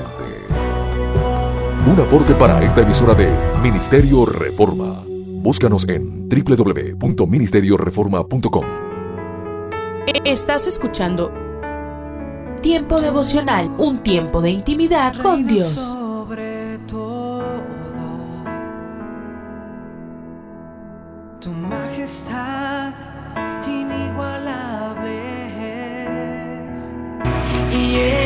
Esto quiere hacer temblar mi fe. Eh, Escucha y comparte. Comparte. He movido, Tiempo devocional parecer que en las plataformas Spotify, Google Podcast, Amazon Music y donde quiera que escuches tus podcasts. seré movido. No hay experiencia. Casa de Oración Santa Fe te invita a sus reuniones. Miércoles 8 pm, domingos 8 am y 11 am. Estamos ubicados. Plaza Santa Fe, Boulevard República de Honduras 104, Interior 9, Hacienda Santa Fe, Tlajomulco de Zúñiga, Jalisco. Casa de Oración Santa Fe, un lugar para adorar. Es el momento de abrir nuestra mente y corazón para que juntos comencemos a vivir en bendición, en oración y en victoria me levanto hoy.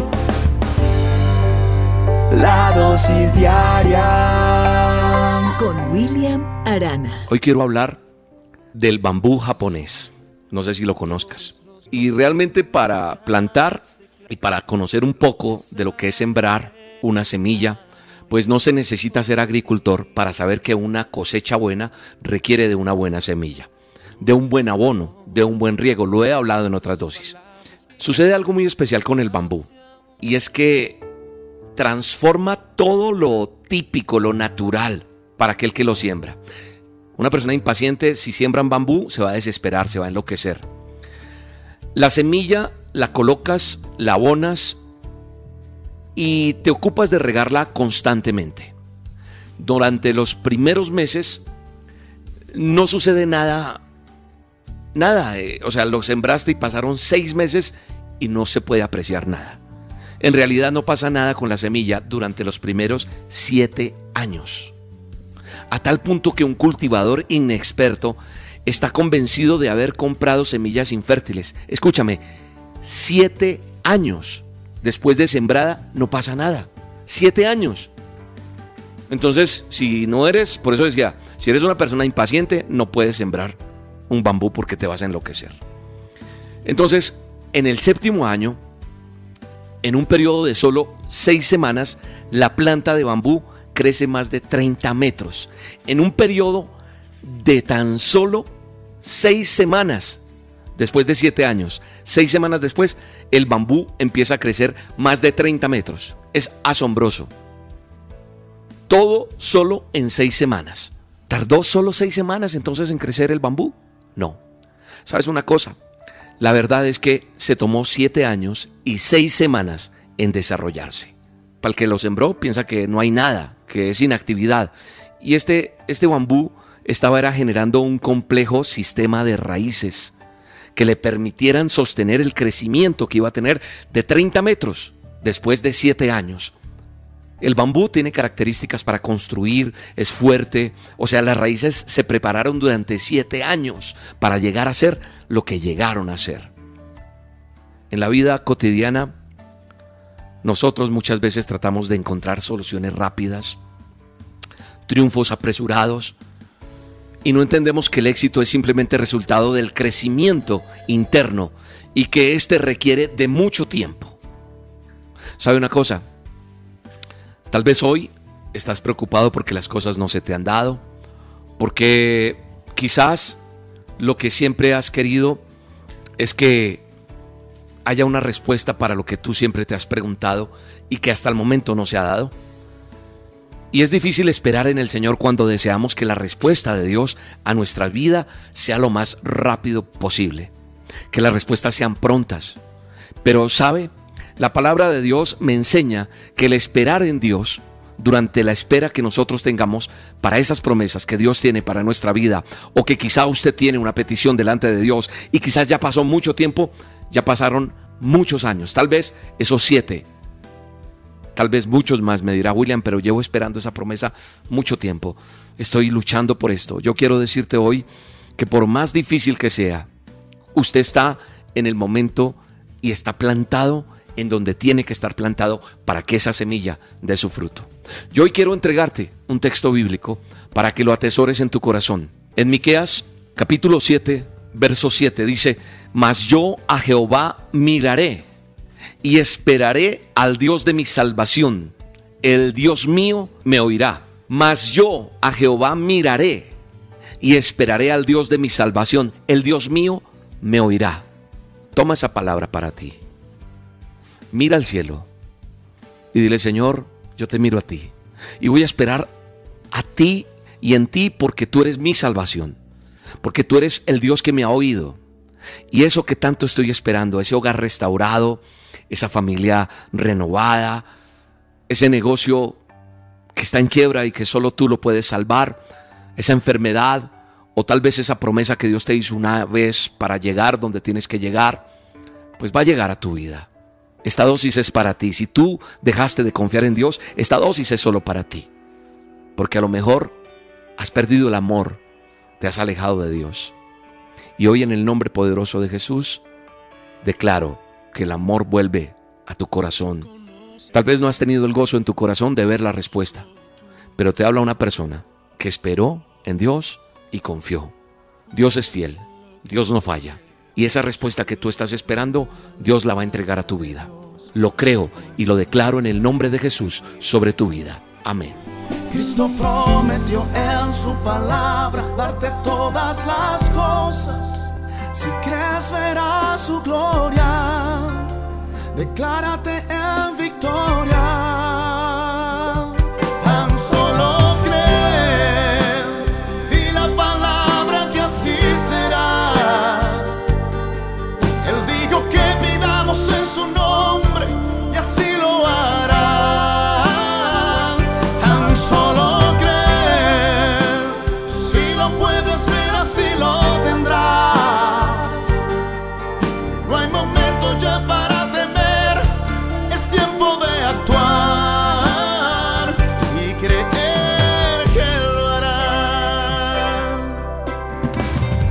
La dosis diaria con William Arana, tu alimento para el alma.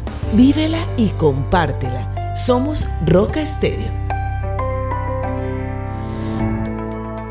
Soy Eduardo Palacio con Pautas para Vivir.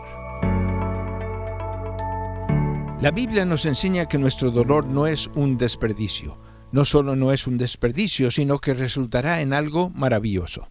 Pues los sufrimientos ligeros y efímeros que ahora padecemos producen una gloria eterna que vale muchísimo más que todo sufrimiento, dice la Biblia. Si bien ahora nuestros problemas no siempre se sienten ligeros o momentáneos, cuando entendemos la gloria eterna ciertamente parecen más manejables. La recompensa, la gloria eterna, es estar en la presencia de Dios para siempre. Nuestro sufrimiento en la tierra nos acerca cada día más a esa gloria.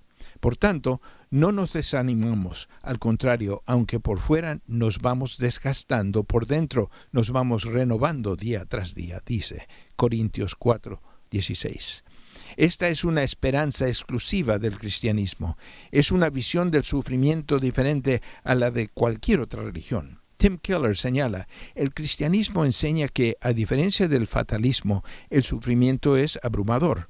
A diferencia del budismo, el sufrimiento es real. A diferencia del karma, el sufrimiento es a menudo injusto y a diferencia del secularismo, el sufrimiento es significativo. Tiene un propósito y si se enfrenta correctamente puede conducirnos al profundo amor de Dios y a más estabilidad y poder espiritual de lo que puede imaginar. El cristianismo posee una vida interior que se vive bajo la influencia del Espíritu Santo. Acaba de escuchar a Eduardo Palacio con Pautas para Vivir, un ministerio de Guidelines International. Permita que esta estación de radio sepa cómo el programa le ha ayudado. Acompáñenos en la próxima emisión de Pautas para Vivir. Gracias por su sintonía. Y yo me pregunto, ¿cómo yo podría al máximo aprovechar mi tiempo? Quiero compartir algunas formas en que de pronto esto lo podemos lograr. En primer lugar, recibiendo a Jesús como Salvador. Y vos dirás, pero ¿qué tiene que ver esto con el uso del tiempo? La única forma de tener una vida auténtica, amable oyente, la única forma de tener una vida con significado, con abundancia, es conociendo a Jesucristo de manera personal. ¿Sabes qué? Él es el que le da sentido a nuestras vidas. Él es el que desarrolla en nosotros el dominio propio. Porque el dominio propio es el fruto del Espíritu Santo que recibimos nosotros cuando le abrimos la puerta de nuestro corazón a Jesús. Ahí entra el Espíritu Santo y ordena todo lo desordenado y empieza a ser una obra maestra con algo que de pronto eh, está roto, no está en buenas condiciones, nuestro corazón, nuestra mente. Dios le pone orden, restaura, sana y alinea todo de acuerdo a su voluntad. Necesitamos dominio propio para usar correctamente nuestro tiempo. ¿Te das cuenta? cómo es importante que le tengas a Jesús en tu corazón. Si no lo has invitado aún a Él, a tu vida, hacelo, hacelo hoy mismo. Y no es, no, no tenés que hacer una declaración eh, con palabras rebuscadas en un lugar específico. No, no, no, no, no. Es una invitación como lo harías a un amigo a ir a tu casa a tomar un café contigo. Así nomás. No tenés que ir a una montaña a hacer esta invitación, no, lo podés hacer ahí de ir al trabajo. Lo podés hacer allí en la oficina, mientras estás caminando. Jesús, yo quiero invitarte a mi corazón. Nunca lo he hecho aún. Quizás por desconocimiento, yo pensaba de que, bueno, ya estabas luego ahí. Sin embargo, la Biblia dice que Él está a la puerta tocando para que alguien del otro lado abra y le dé la más cordial bienvenida a Jesús o en el caso de mucha gente le diga no. Mm. Espero que ese no sea tu caso. Para usar bien nuestro tiempo es necesario invitarlo a Jesús en nuestro corazón. Ahí Él nos da dominio propio y podemos ser equilibrados con el uso de nuestro tiempo. Lo segundo, lo segundo, eh, consejos para usar bien nuestro tiempo, orar. Ser hombres y mujeres de oración.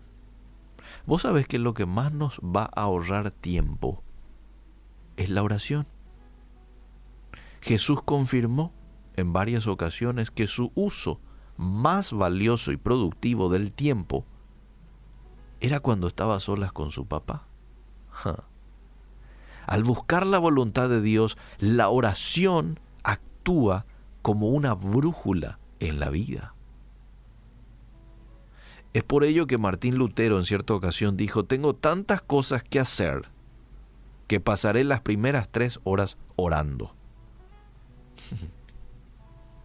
Tanto tengo por hacer que voy a invertir, no es un gasto, voy a invertir tres horas orando. Número tres, para yo poder usar bien mi tiempo como corresponde, debo descubrir el plan de Dios para mi vida y vivir de acuerdo al mismo. ¿Qué es lo que Dios quiere para mí? ¿Cuál es el propósito que Él tiene para mí? Ahí es cuando voy a aprovechar bien mi tiempo porque voy a ir a lo que Él está esperando de mí. El creyente que se aparta, peca o anda fuera de la voluntad de Dios, puede tener por seguro que va a ser improductivo y no va a estar satisfecho. Aparentemente estás disfrutando de los placeres, de pecados, aparentemente. Pero sabes qué? Siempre vas a tener ese, ¿cómo diríamos? Ese ambiente y ese gusto de estar insatisfecho en tu vida.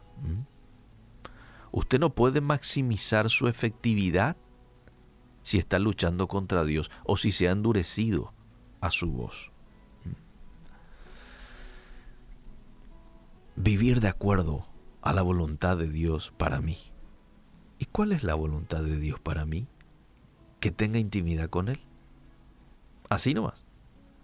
La comunión del Espíritu Santo sea con todos vosotros, dice un texto ahí del Nuevo Testamento. Comunión, una unidad tal, así como lo tuvo Jesús con su Padre, es la que Dios espera que nosotros tengamos con el Espíritu Santo.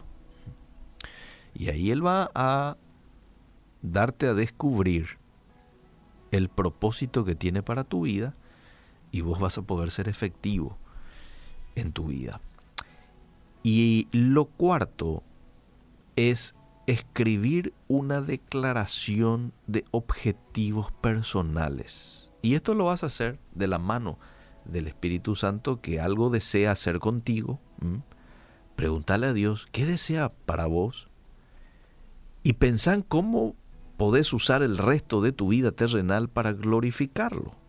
Si usted ora por la dirección de Dios y para escuchar su voz, entonces va a sacar el máximo provecho de su tiempo. Y sabes que Dios también te va a indicar qué es lo que Él espera de vos. Te va a indicar. Te lo va a hacer a través de una persona, lo va a hacer a través de un texto de la Biblia, claramente vas a tener una convicción en tu corazón, eh, de alguna manera te lo va a indicar. Pero estate tranquilo que Dios, si vos lo pedís con todo tu corazón, que Él te indique su voluntad para, para vos, Él lo va a hacer. Gracias te damos en esta mañana, Dios, por tu palabra. Te pedimos que nos ayudes a ser hombres y mujeres que usen bien el tiempo. Porque así como dice el apóstol Pablo, los días son malos, necesitamos ser sabios, diligentes en nuestro uso del tiempo, en nuestro uso de nuestras habilidades, de nuestros talentos, de nuestros dones que tú nos has dado. Perdónanos si en algún momento no hemos usado con sensatez esas herramientas y ayúdanos a poder ser de ahora en adelante sabios, entendidos, prudentes en el uso de nuestro tiempo y de nuestro talento.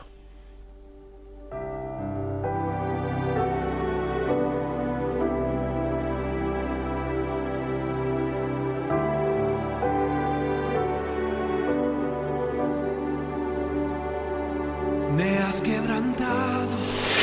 Hola lectores de la Biblia, bienvenidos a la sinopsis de la Biblia.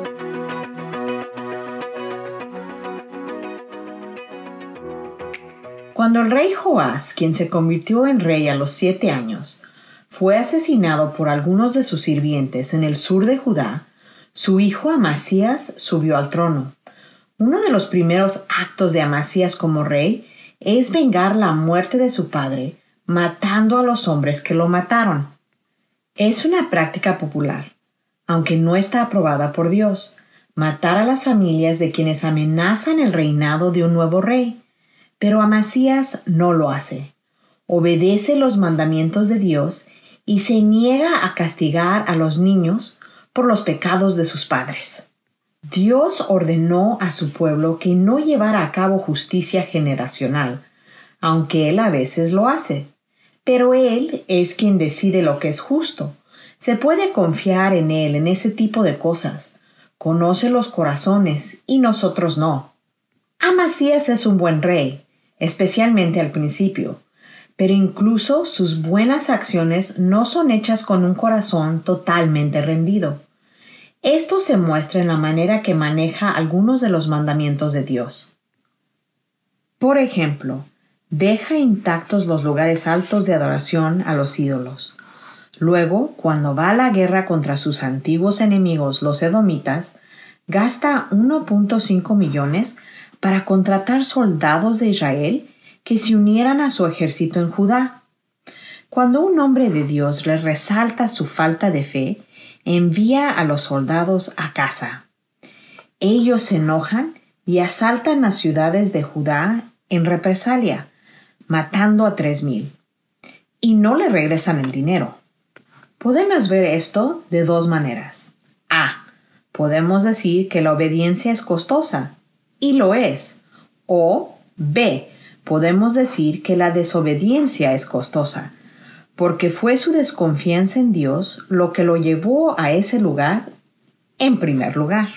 Encima de eso, habría perdido mucho más si no hubiera prestado atención a las palabras del profeta. Incluso, sin la ayuda de los soldados israelitas, Amasías tiene una victoria militar significativa sobre Edom.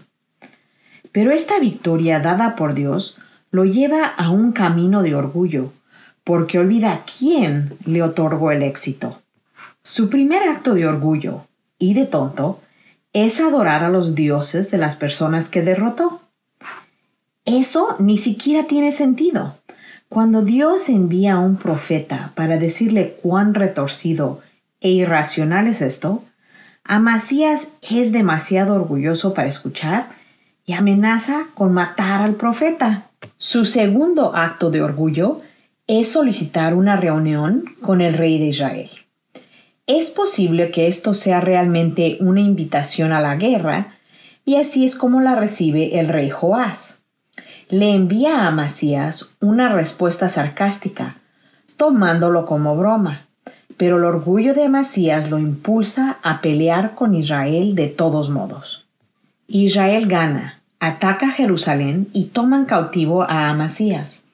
Él huye pero es capturado y asesinado. Luego su hijo Usías se convierte en rey.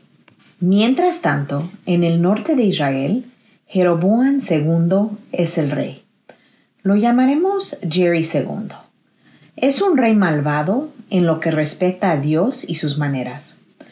Las cosas se ponen difíciles para Israel durante su tiempo, lo cual es un cumplimiento de la profecía de Ahías. Por eso voy a enviarle una desgracia a la familia de Jeroboam. De sus descendientes en Israel exterminaré hasta el último varón, esclavo o libre. Barreré la descendencia de Jeroboam como se barre el estiércol, hasta no dejar rastro. Primera de Reyes 14:10. Dios solo se comprometió a eliminar la herencia de Jeroboam, no a todo Israel por lo que usa a Jerry II para lograr algunas cosas buenas para el pueblo de Israel. Han perdido muchas tierras en batallas anteriores, pero recuperan todo y regresa el norte de Israel a su tamaño original. Incluso como un rey malvado, Jerry II logra lo que Dios ordenó. Esta restauración fue profetizada por Jonás, segunda de Reyes 14:25, quien estuvo vivo durante el reinado del rey Jerry II. Vistazo de Dios. Cuando el hombre de Dios reprende a Amasías por contratar soldados de fuera de Judá, dice, Dios tiene poder para ayudar y poder para derribar. 25.8. Tanto la victoria como la derrota están en manos de Dios. No puede dar una sin la otra. Su plan para que Judá gane también es su plan para que Edom pierda. Y revierte la situación poco después de eso, cuando Amasías adora a dioses falsos y luego comienza una pelea con Israel. Dos personas intentan advertir a Amasías, pero como estaba en los planes de Dios entregar a Amasías en poder del enemigo por haber seguido a los dioses de Edom, Amasías no le hizo caso a Joás. 25-20. Dios cierra los oídos de Amasías como castigo, para que pueda empezar y luego perder la guerra. Muchas personas prefieren pensar en Dios como neutral, sin que elija un lado en nada, pero las escrituras pintan una imagen diferente. Que apuntemos a estar de su lado. Siempre sale victorioso y Él es donde el júbilo está. La sinopsis de la Biblia es presentada a ustedes gracias a D-Group, estudios bíblicos y de discipulado que se reúnen en iglesias y hogares alrededor del mundo cada semana. Estás escuchando Tiempo devocional, un tiempo de intimidad con Dios.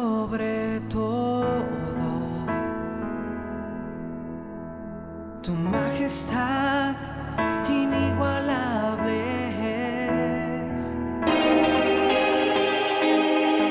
es. Escucha y comparte. Comparte. Es un día Tiempo devocional. En las plataformas Spotify, Google Podcast, Amazon Music y donde quiera que escuches tus podcasts.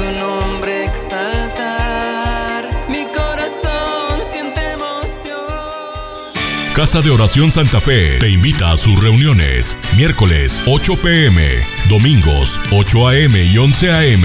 Estamos ubicados. Plaza Santa Fe, Boulevard República de Honduras 104, Interior 9, Hacienda Santa Fe, Tlajomulco de Zúñiga, Jalisco. Casa de Oración Santa Fe, un lugar para adorar. Un mensaje a la conciencia. Un momento de reflexión en la vida diaria. Escúchelo hoy en la voz de Carlos Rey. En este mensaje tratamos el siguiente caso de una mujer que descargó su conciencia de manera anónima en nuestro sitio conciencia.net, autorizándonos a que la citáramos. Hace unos meses mi hija mayor, que tiene 25 años, llegó con la noticia de que se iba de la casa a vivir sola. Luego me enteré de que tenía novio y que dormía en la casa de él. Rompió mi alma en pedazos y dejé de verla y hablarle por varios meses. Ahora mi hija menor, que tiene 17 años, empezó la universidad. Descubrí en su celular que tiene un lenguaje muy sucio, que miente, que toma licor con sus compañeros y que se tomaba fotos desnuda y se las enviaba a un joven con el que charlaba. Además, es irrespetuosa. No sé en qué fallé. Mi motivo de oración es que Dios se apiade de ellas y que yo muera ya para no ver a mis hijas en esas condiciones. Este es el consejo que le dio mi esposa. Estimada amiga, algunas personas al enterarse de su situación no se van a sorprender. Es que saben al igual que usted que lamentablemente las relaciones sexuales extramatrimoniales, el lenguaje vulgar, el tomar licor y mentir son conductas comunes y corrientes para muchos jóvenes. En cambio, usted tiene una visión del mundo diferente de los demás, basada en la fe que tienen un Dios personal que ama a las hijas suyas y desea lo mejor para ellas.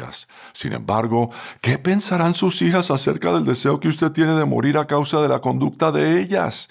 ¿Acaso su deseo de morir hará que ellas admiren su relación con Dios? Usted dice que no habló con su hija mayor por varios meses. ¿Cree que con ese enojo le demostró a ella adecuadamente el amor de Dios? ¿No será que ella asocia ese enojo con un Dios vengativo y exigente? Su hija mayor ya es adulta y como tal tiene derecho de vivir con quien mejor le parezca. Usted no tiene que estar de acuerdo con la decisión de ella, pero no por eso deja ella de ser la hija a quien ama. Es un gran error alejar a nuestros hijos adultos a causa de que se niegan a vivir en obediencia a nuestras reglas y normas. En cambio, su otra hija todavía es menor de edad. Ahora que usted está enterada de las actividades de ella, le recomendamos que haga lo que pueda para protegerla de esa conducta tan peligrosa. La mayor parte del tiempo, el poder que tienen los padres y las madres es económico.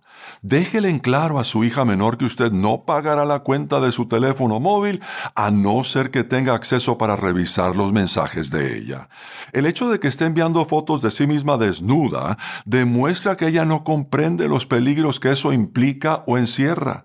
Para la seguridad de ella, le recomendamos que erija barreras al imponer condiciones para lo que usted está dispuesta a pagar. Por último, mantenga la calma, no amenace, no haga nada estando enojada y dependa de Dios como su guía. Con eso termina lo que recomienda Linda, mi esposa. El consejo completo se puede leer si se ingresa en el sitio conciencia.net y se pulsa la pestaña que dice casos y luego se busca el caso 754.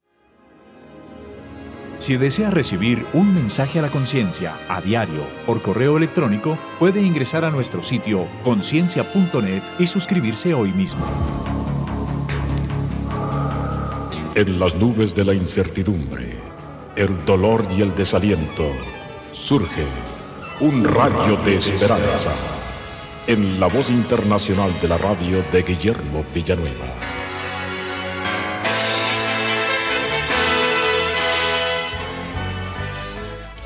Hay algunas personas que sinceramente desean hacerse cristianas, pero se quejan de lo mucho que tienen que dejar y dicen, hay tanto que hago hoy que tengo que dejar, que por lo tanto yo no puedo hacerme cristiano. Le dijo una ocasión un cristiano a uno que no lo era, hay muchas cosas que usted hoy no haría. Por ejemplo, comerse una rata. Claro que no, respondió el hombre porque es despreciable aún pensar en ello. Exactamente por eso fue la respuesta del cristiano. Cuando usted sea un verdadero cristiano, un verdadero creyente en Jesucristo, todo pecado le será despreciable. Por lo tanto, usted no va a querer pecar contra Dios. Recordemos entonces, mi estimado amigo, pensando en esto, las palabras del profeta Ezequiel, capítulo 36, versículos 26 y 27. Dice el Señor, les daré corazón nuevo, y pondré en vosotros mi espíritu, y haré que andéis en mis estatutos. Mi amigo, cuando uno acepta a Cristo Jesús, nos cambia y nos libra poderosamente del poder del mal.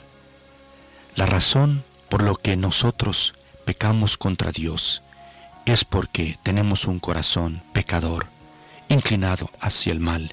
Por eso el bebedor no puede dejar de beber. Por lo tanto, el drogadicto no puede dejar de usar la droga. El adúltero dejar la mujer de su prójimo, porque su corazón está endurecido y dice, yo no puedo dejar de hacerlo.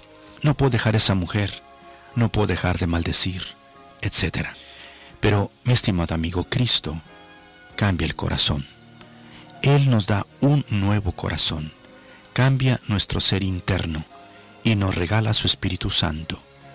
En el asiento de nuestras emociones y decisiones y sentimientos va a reinar Cristo por el poder de su Espíritu, y Él es el que nos hace aborrecer el mal, nos hace sentir lo que Él siente, como estar ante algo nauseabundo. Eso es lo que sentimos ante el pecado, cuando Cristo vive en nosotros. No es que nosotros tengamos algo especial en nosotros mismos, lo que sucede es que el Señor nos hace sentir lo que Él siente. Nadie nos tiene que convencer para alejarnos del mal, sino que el Señor que vive en nosotros pone en nuestro corazón ese profundo deseo de apartarnos del mal, y Él es el que nos ayuda y el que nos hace apartarnos del mal. Por eso, mi amigo, hay esperanza para ti. Si crees que no puedes dejar el pecado, deja que entre Cristo. Eres la solución. Cuando un padre camina con su hijo, y de repente aparece una escena horrible el padre le tapa los ojos a su pequeño hijo o lo distrae para que no lo vea. Así nuestro bendito Padre Celestial. Cuando Él vive en nuestro corazón, es como si nos tapara los ojos o nos distrajera para que no veamos el mal. Y el Señor además nos da un gozo tan placentero en todo lo que es santo, recto y justo, y en todo aquello que es su voluntad, que nosotros los verdaderos cristianos hacemos el bien no solamente por una idea, sino porque es tan agradable servir a Cristo Jesús. Así es que Cristo cambia el corazón y además nos da el gozo de servirle. Si tú quieres cambiar y tener el gozo del cielo, en este momento recibe a Cristo con estas palabras. Señor, entra a mi corazón y cámbiame. Perdona mis pecados y dame ese gozo que tanto necesito. Amén. Esperamos que esta audición, un rayo de esperanza, haya penetrado en su corazón. Si en algo podemos servirle, por favor dirija su correspondencia a Guillermo Villanueva, apartado 77-335, México, Distrito Federal, 11200. Le invitamos para que nos sintonice a esta misma hora y por esta misma estación. Muchas gracias por la amabilidad de su atención. Hola, soy Johnny Erickson Tara. Mi amigo Bob encontró un agujero en su cerca. Ahora, Bob acababa de comprar materiales para remendar su cerca, pero no los encontraba en ninguna parte de su casa. Estaba por rendirse cuando su esposa le dijo, Bob, el Señor sabe dónde están tus materiales. ¿por qué no le preguntas? Al principio se le hizo algo extraño a Bob, pero luego se detuvo y le pidió al Señor que lo ayudara a localizar sus materiales. Y resulta que lo encontró en el siguiente cajón que abrió. Como Bob, a menudo olvidamos que Dios conoce y se preocupa por cada aspecto de nuestra vida, incluso lo más pequeño. Pero el Salmo 37 nos recuerda que el Señor se deleita en cada detalle de nuestras vidas. Así es, amigo, amiga, Dios se deleita cuando lavas platos, manejas e incluso cuando te toca reparar tu cerca. Presentamos La Buena Semilla, una reflexión para cada día del año.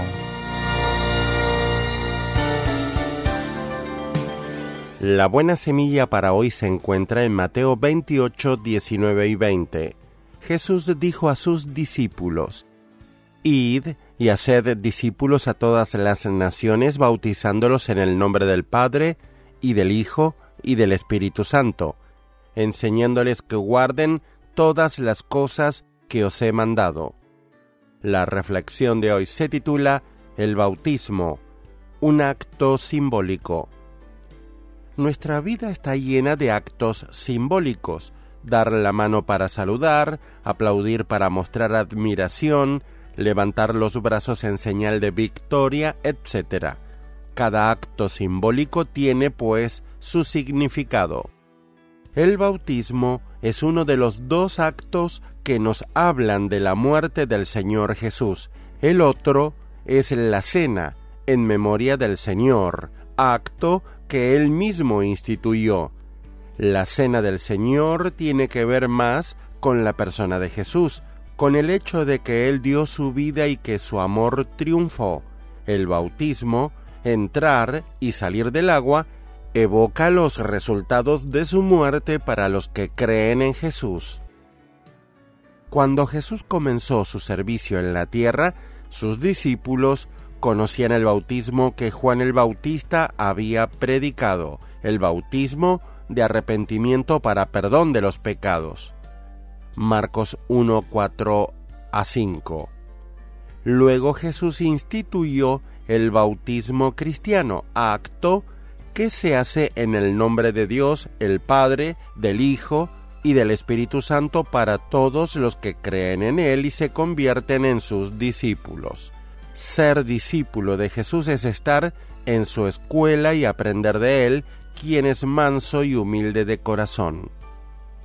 Amigo oyente, el apóstol Pablo nos enseña, todos los que hemos sido bautizados en Cristo Jesús, hemos sido bautizados en su muerte, porque somos sepultados juntamente con Él para muerte por el bautismo, a fin de que como Cristo resucitó de los muertos por la gloria del Padre, así también nosotros andemos en vida nueva. Romanos 6, versículos 3 y 4.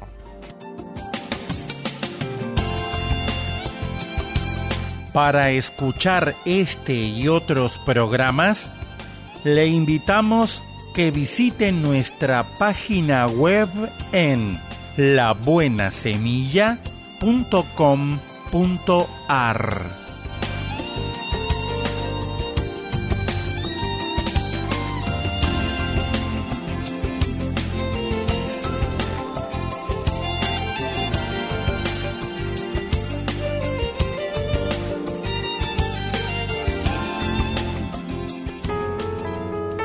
Estás escuchando Tiempo devocional, un tiempo de intimidad con Dios. Sobre todo,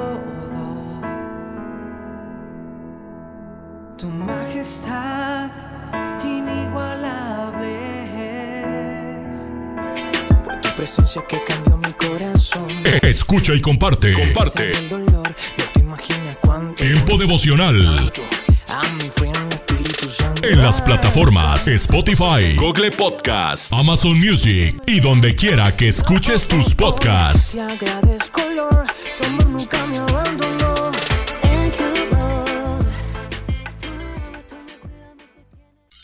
Casa de Oración Santa Fe te invita a sus reuniones. Miércoles 8 pm, domingos 8 am y 11 am. Estamos ubicados. Plaza Santa Fe, Boulevard República de Honduras 104, Interior 9, Hacienda Santa Fe, Tlajomulco de Zúñiga, Jalisco. Casa de Oración Santa Fe, un lugar para adorar. Esto es la palabra para ti hoy.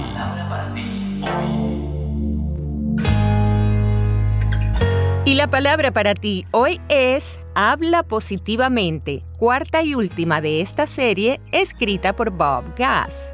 En Romanos 8, 6 leemos, Permitir que el Espíritu les controle la mente lleva a la vida y a la paz. El pesimismo nos afecta espiritual, mental, emocional y físicamente. Durante 30 años, la famosa Clínica Mayo llevó a cabo un estudio con 800 pacientes y los resultados son reveladores. El riesgo de una muerte temprana entre los pesimistas era 19% más alto que el de los optimistas en el grupo. En Learned Optimism, How to Change Your Mind and Your Life, o Optimismo Aprendido, Cómo Cambiar tu Mente y tu Vida, el doctor Martin Seligman de la Universidad de Pensilvania concluyó que el optimismo y el pesimismo afectan tu salud casi tan claramente como los factores físicos. ¿Has dicho alguna vez, ¡ay, estoy harto de esto! Entonces haz algo al respecto de inmediato. Uno de los descubrimientos más importantes de la ciencia moderna es que las palabras que pronunciamos no solo afectan a los demás, sino también a nosotros. De hecho, a veces nos afectan más a nosotros. Las palabras son poderosas. Crees e internalizas lo que dices repetidamente. Esto significa que Dios te ha dado la habilidad para cambiar la percepción de tus capacidades de limitadas a ilimitadas. Expliquemos con claridad lo que esto significa. No quiere decir que puedes tocar la guitarra como Eric Clapton o pintar como Van Gogh solo porque lo decidas y quieras hacerlo, pero sí puedes hacer lo que sea que Dios te haya pedido que hagas en su palabra, y Él te capacitará para hacerlo. Y esto ocurrirá cuando lo que sale de tu boca se alinee con lo que está escrito en su palabra.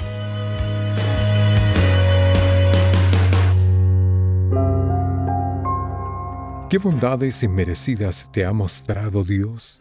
¿Cómo puedes mostrar su bondad a alguien hoy? El pensamiento de hoy está escrito por James Banks. James escribe, ¿Alguna vez hiciste algo con enojo y lo lamentaste? Cuando mi hijo luchaba con la drogadicción, yo reaccionaba con palabras duras por sus elecciones. Lo único que logré fue desanimarlo más, pero al final encontró creyentes que le transmitieron palabras esperanzadoras y con el tiempo pudo dejar su adicción. Incluso alguien con una fe tan ejemplar como Moisés hizo algo que luego lamentó. Cuando los israelitas estaban en el desierto y escaseó el agua, se quejaron amargamente. Entonces Dios le dio a Moisés y Aarón instrucciones específicas. Hablad a la peña a vista de ellos, y ella dará su agua. Pero Moisés reaccionó con ira, diciendo, Oíd ahora, rebeldes, ¿os hemos de hacer salir aguas de esta peña? Luego desobedeció a Dios directamente y alzó su mano y golpeó la peña con su vara dos veces. Aunque el agua fluyó, hubo consecuencias trágicas. A Moisés y a Aarón no se les permitió entrar en la tierra que Dios le había prometido a su pueblo, pero en su misericordia permitió que Moisés la viera de lejos. Del mismo modo, Dios sigue encontrándose con nosotros en el desierto de nuestra desobediencia a Él. Mediante la muerte y resurrección de Jesús, nos ofrece perdón y esperanza. Sin importar lo que hayamos hecho, si acudimos a Él, nos dará vida. Oremos, Padre, gracias por darme esperanza. En el nombre de Jesús, amén. El pensamiento de hoy fue traído a ustedes de parte de Ministerios Nuestro Pan Diario. ¿Te imaginas? Una reflexión del pastor y comunicador José Pablo Sánchez con Esperanza Suárez.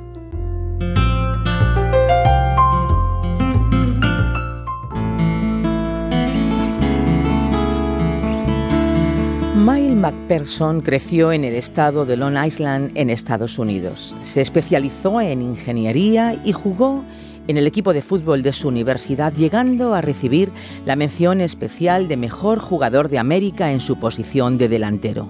Y aunque solo estaba en tercera división, él soñaba con llegar a ser un profesional de la Liga Nacional. No me rendí, cuenta McPherson. Sabía que llegaría de una manera u otra. Mi entrenador me promocionaba cada semana en todos los equipos, invitando a los ojeadores a venir y verme jugar. Nunca apareció nadie, pero no me importaba. Me motivó a trabajar más duro. Hasta que un día, Miles recibió la llamada tan esperada y fue fichado por el San Diego Chargers. Como novato que llegaba al campo de entrenamiento me asombró ver a esos jugadores veteranos a los que admiraba tanto. Cuenta Miles que nunca olvidará el día que entró en una habitación del hotel y encontró a algunos compañeros de fiesta. Enseguida vi una dinámica que era casi imposible de controlar. La presión para llevarse bien y encajar fue abrumadora.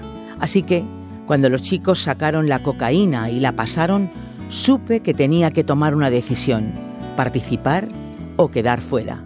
Racionalicé que no podía ser tan malo si estos chicos de éxito lo hacían, siempre y cuando solo sucediera de vez en cuando. Pero por supuesto, no fue así. Miles acabó consumiendo cada vez más. Su adicción amenazaba todo por lo que había luchado desde muy joven. Estaba en la cima del mundo del deporte con uno de los mejores clubs, cada domingo en la televisión y disfrutando de un buen contrato. Y sin embargo, cada vez que podía, iba a los barrios más sórdidos de la ciudad y pagaba un buen dinero a un comerciante que me vendía veneno. Esto cuenta MacPherson. En el equipo había varios chicos cristianos. Uno en particular hablaba mucho de Jesús. Un día, en un vuelo de regreso de un partido, Miles volvía del baño cuando este chico se le acercó y le dijo, él sabía lo que yo había hecho y mirándome me preguntó, si fueras a morir hoy, ¿irías al cielo? ¿Sabes que Jesús quiere tu corazón? ¿Qué vas a hacer? Cuenta Miles. Entonces dice, me asusté mucho. Un fin de semana, Miles consumió cocaína casi toda la noche. La droga le oprimió hasta sentirse totalmente indefenso y esclavizado. Pensó que iba a morir. Si algo me iba a liberar, tenía que ser más fuerte que mi adicción, dice el exjugador. Recordé las palabras sobre el poder de Jesús y clamé de rodillas pidiéndole que me salvara. Ya había intentado manejarlo por mi cuenta, pero me había rendido. ¿Era Dios o nada? Cuando me levanté, el deseo de consumir había desaparecido. Fui liberado por la gracia de Dios. Desde entonces, Miles ha contado su historia en cárceles, hospitales y muchos lugares, viendo a miles de personas dar su vida a Jesucristo.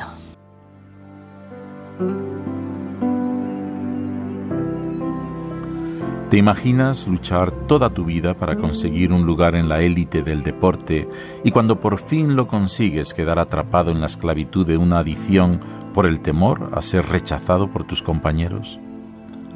¿Te imaginas aparentar en público ser un triunfador sabiendo que eres un fracaso, con una doble vida, una doble moral, un perdedor incapaz de encontrar las fuerzas para vencer tu dependencia? Te imaginas que lo intentas, que luchas por, por, superar tu adicción, pero llegas al convencimiento de que te hace falta alguien más fuerte que tú, alguien con más poder que la droga, alguien que realmente pueda hacer un milagro en lo más profundo de tu ser para liberarte, y acudes a Jesucristo y clamas por su ayuda, Dios, sálvame, Dios, libérame. ¿Te imaginas que Dios te oye y hace el milagro? La liberación es completa y quedas libre total de tu adicción. Pues no te lo imagines más, es verdad. La verdad de aquellos que buscan y encuentran la libertad en Jesús. ¿Has escuchado ¿Te imaginas? Un espacio producido por Radio Encuentro, Radio Transmundial en España. Comunícate a info@radioencuentro.net.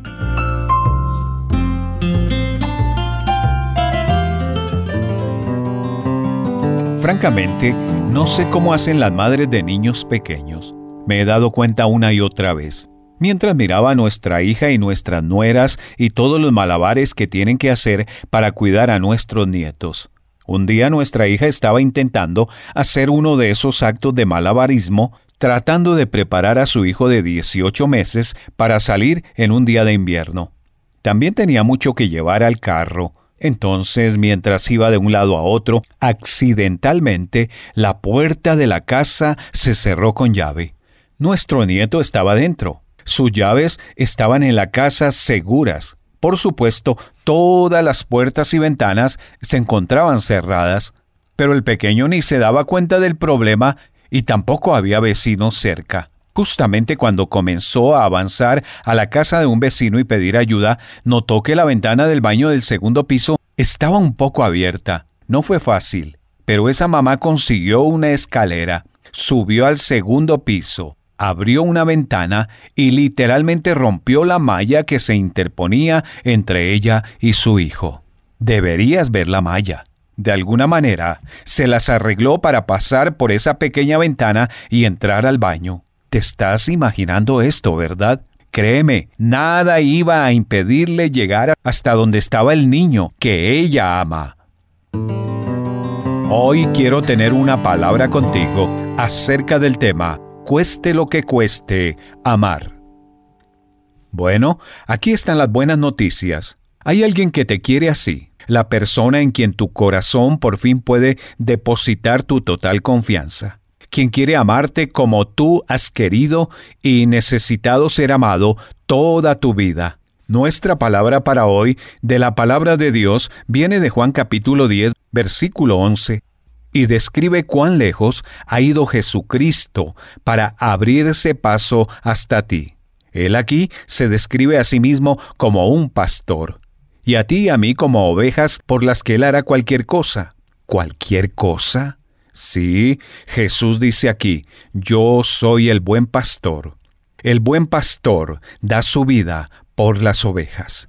Nuestra hija es una madre como la mayoría de las madres, quien hará lo que sea necesario para reunirse con el hijo que ama. Bueno, Jesús es el Salvador que hará lo que sea necesario, incluyendo una muerte brutal en una cruz y estar totalmente separado de Dios Padre, cueste lo que cueste, para volver a reunirse contigo, porque Él te ama tanto. Jesús dio esta asombrosa perspectiva de lo que estaba por suceder cuando fuera clavado en esa cruz.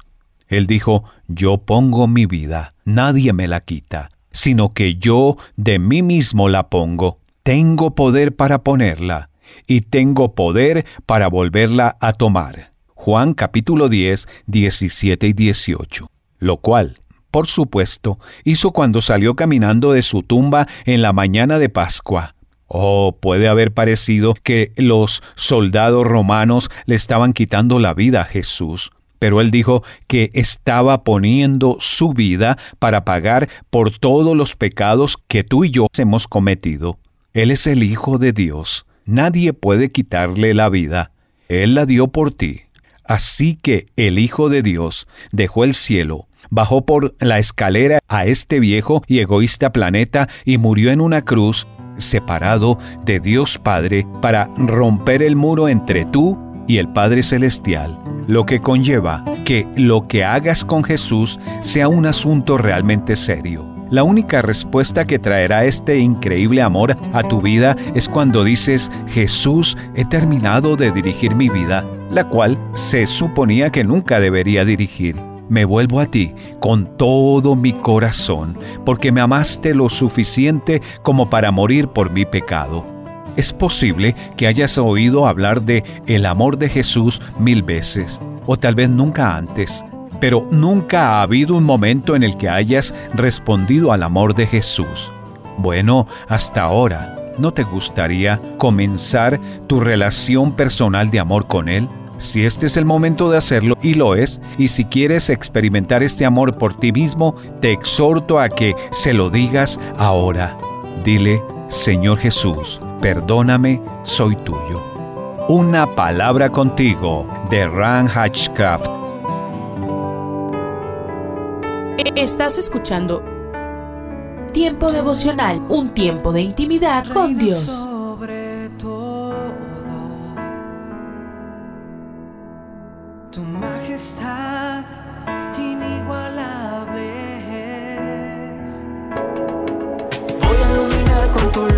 Escucha y comparte. Comparte.